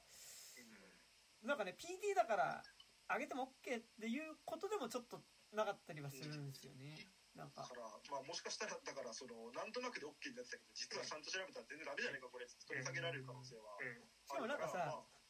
この字幕の付き方っていうことはさなんかおそらく公式からではなさそうだなって感じがすごいするじゃんなんか。うん。少なくともその日本の会社がちゃんと買い付けてきた何かとかではない可能性がありそうだね。そうなんでなんか多分日本の配給会社噛んでなさそうなのよすごい。そう。うん。うん。それは思うなんか。うんねちょっと本当にまあ少なくともその日本国内、まあ、特にその J ホラー界隈においてはめちゃくちゃ重要な一本だし、うん。あの見るとあそりゃ重要な一本ですよねっていう映画ではあるし、まあ、ちゃんと面白いしね多分20分ぐらい。逆にあれかもなんか日本の配給会社がちゃんと買っちゃうとアマプラから消えるって可能性はある。なんか。あー。あー。逆に UNEXT とかに入ってくるみたいな。とかあとちゃんとなんかそのソフト作りますとかうん。まあソフトはまたソフト券また別だからあれだけどなんかそれこそ本当 UNEXT とか買うとかなんか値振りが買いますとかなんかねってなるとアマプラからは消えるって可能性はあると思うし、うん、それがほらはい。はいはい。やいやいやあの54分版ってフィルムこの世に2本しかないんでしょ。すげえな。え54分版だっけ？普通に54分尺版じゃないの？や確か54分版だったと思うけうどな。ん。この世になんか2本しかフィルムがなくてそのうちの1本が日本国内で存在してるみたいな話で。でだからあのブルーレイ版の方ってあの120分版はめちゃくちゃ綺麗なマスターなんだけうんど、54分版かなりひどいらしいんですよ、へだからまあ単純に多分16ミリ版のそのやつしかもう残ってないとかそういうような話なのかなと思ってますけどね結構今回のやつは普通に綺麗でしたあねめちゃくちゃ綺麗綺麗だっためちゃくちゃ綺麗だったのに。ねスコセッシが買って修復とかしないのかな。なんか買ってってかあのやってそうだけどなんだっけ？あのやってんじゃんほらなんだっけ？あのフィルムのなんかアーカイブしていくやつ。スコセッシやってますね。ねなんかあれとかでねパシッとね。やりゃいいのにね。なんかでも言うほどあれなのかな？一般的に評価されている映画ではないのかな？そうなんだよね。うん。まあね。うんいやだってだって劇場公開されてないからね。うん。そりゃそうよ。なるほどね。言っちゃえばシャークネードとかああいうのと一緒。ポジションではあるんですう本来ん。劇場公開されてない映画。これなんで劇場公開しなかったんですか？特集みたいな。うん。なるほどね。とまあでもなんかほらホドロフスキーとかもそうだけどさなんかなぜか日本だけその権利があるみたいなのとかもねあったりするからねなんかねそういうね。まあまあみんなが見れるのがいいね。はい。まあそういつまでも見れると思うな。うん。シェアでくぐるっていうね。感じですね。はい。なのでぜひ見て。90分ぐらいだからね言うてね。でも普通のやつもね今ね。うん。配信にあるのもねサクッと見れるのでとますでもさくさっきのさプロミシングヤングマンの話じゃないけどさあなんか今日時間ちょっと空いたな。あシャレコバレ見ようみたいな感じのテンションでちょっと見やす見れる映画でもちょっとないんだよね。なんかねちょっとね。ではな、まあ、そこまでとは言わんけどでもまあ見やすい方ではあると思う。なんか昔の映画の中では、ああそうね。うん。確かに。ねうんうん。なんか恐怖の報酬よし今これから見ようっていうまあ。平日の夜ってあんまないけど、長いからね。恐怖の星 うん。でもなんかあ白手からの幽霊見るかで見るぐらいのテンションには多分なれる。ああまあね。うんああまあまあまあ。意外とそういうなんかライトっちゃライトの作り。で、うんうん。じゃあそんなとこですかね。はい。どうしますか？はい。まあ、おすおすすめです。おすすめです。はい。おすすめです。というわけでえ以上です、えーでえっとこの番組では現在お便り募集しております。えっと6月の4日にえーちょっと遅ばせながら新ウルトラマン会をやるので、うん。えー6月3日23時59分までに、えっと、新漫見たよっていう方もし感想のメールとかいただけたら嬉しいです、えーアドレスとしましては 29.tiz.gmail.com 29数字です、えー、29.tiz.gmail.com までメールを送っていただくか底辺文化系トークラジオとか29歳までの地図とかで検索するとこのラジオのツイッターアカウントでできますのでそちらにある DM フォームから送っていただいても結構ですえーそしてこの番組ピクシブファンボックスの方で有料版やっております、えー月額300円からやっておりますのでよかったら入っていただけると嬉しいです。はい。そして何かおのおのありますか？ないです。えっ、とあじゃあ告知、はい。告知というかですけどあのーえっ、とまだちょっと別に出してないっていうか多分この配信の頃にはまだ間に合ってないと思いますけど、えー、と短編映画を撮りまして。おましてっていうかあのまあ明後日撮るんであの今の時点では この収録時点ではまだ撮ってもいないですけど、撮ってもね。えーまあでもまあ完成は多分してること思うんですよ6月にはあのー一応撮りま撮るんですよ。まあちょっともう準備をもうしてて、はい。でまあ多分多分これかもしくは新満開配信する頃くらいの頃にはもう配信されてると思うので一応 YouTube であのタダで見れるようにあのありますのであのよかったらちょっと見てください。ホラー映画で。あのえーっとなんて言うんでしょうあのちょっと有名な原作でやりますみたいな感じなので、ちょっとよかったら興味ある方見てください。あの、僕の、えー、と本名アカウントがあるので、よかったら探して、ちょっとそれから、リコード乗ってください。よろしくお願いします。映画ってそんなすぐ作れんの？なんかまあ、鋭意制作中とかさなんか今の話普通だと鋭意制作中とかの段階なんじゃないですか。あさって撮影ですっていう映画を告知するとはおかしくない？いやいや、あの、ちょっとそういう、あの、なんていうんですかね、まあ、そういう制作スタイルだったんですよ、今回、ちょっと。ええー、てか、本来は、あの、去年、先月の末に撮り終わって、もう公開してるぐらいの予定だったやつだったんですけど、うん。これ、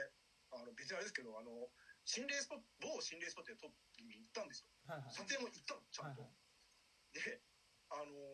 ースタートキャスト連れて、あの山奥のね、まあ、某心霊スポットに行って撮り始めたんですよ。そしたら、まあ、あトンネルがあってトンネルの奥地にまあちょっとハイスポットみたいなところがある、はいはいはい。でそのトンネルも心霊スポットだしその奥にさらにもう一個心霊スポットあるみたいな場所なんですよ、は。いはいはい。でその麓でまずその車の車中シーンみたいなのバッと撮って1時間ぐらいかけて撮って時間ないからどんどん撮っていこうって言ってその夜道のね山道のシーンを撮ってじゃあ3個目のシーンじゃあトンネルで撮りましょうせっかくなんでうん。3個目のシーンを撮ったんですよ。トンネルの中でカメラ止まってそのまま素材全部消えたんですよ。えー。ー、えマジか。でそこに撮影分ー、メモリーカードからってこと？えっ、とまあそうですねあのまあディスクなんですけどね。ディスク形式のカメラでそのディスクから全データが消えて、まあ、カメラがまず最初止まってピコピコっつって。で何回か起動、再起動したらデータ全部消えてて。えー。うわうわここでそれでの2時間半分ぐらいが全部消えたので、ええーごめんなさいちょっと今日はもう撮り直ししましょう今度ってことにしてその日はもうやめたっていう、っていう経緯とかもいろいろあってのーあの公開になるので、まあ、ちょっとそういういわくつきの 現代の白手公園の幽霊。どっち全然違う。わ怒り怒りとさなんか例の「イフ」みたいなのどっちが先に来るの？えふざけんなよ。中のその消えた瞬間。消えたことに。ふざけんなよは来んの。かあの怒りもあの恐怖もなくマジでどうしようって。そうだな。しあのこの私こうどの選択を取るか。あのここから無理してでも取り直しましょうっていう選択もあり得るわけあしあの取り直すっていう選択もあるけどそうすると、まあ、一回呼んだら、ねまあ、多少はお金払ったりとかしてるんで、回お金払う余裕はあるみたいな。こと頭かすめるけどもうやろうな。るほど。だったんでもうあの恐怖とかなかったんですけど。だからその。そうだからそうあの現場にいる時は階段でも何でもないこの話。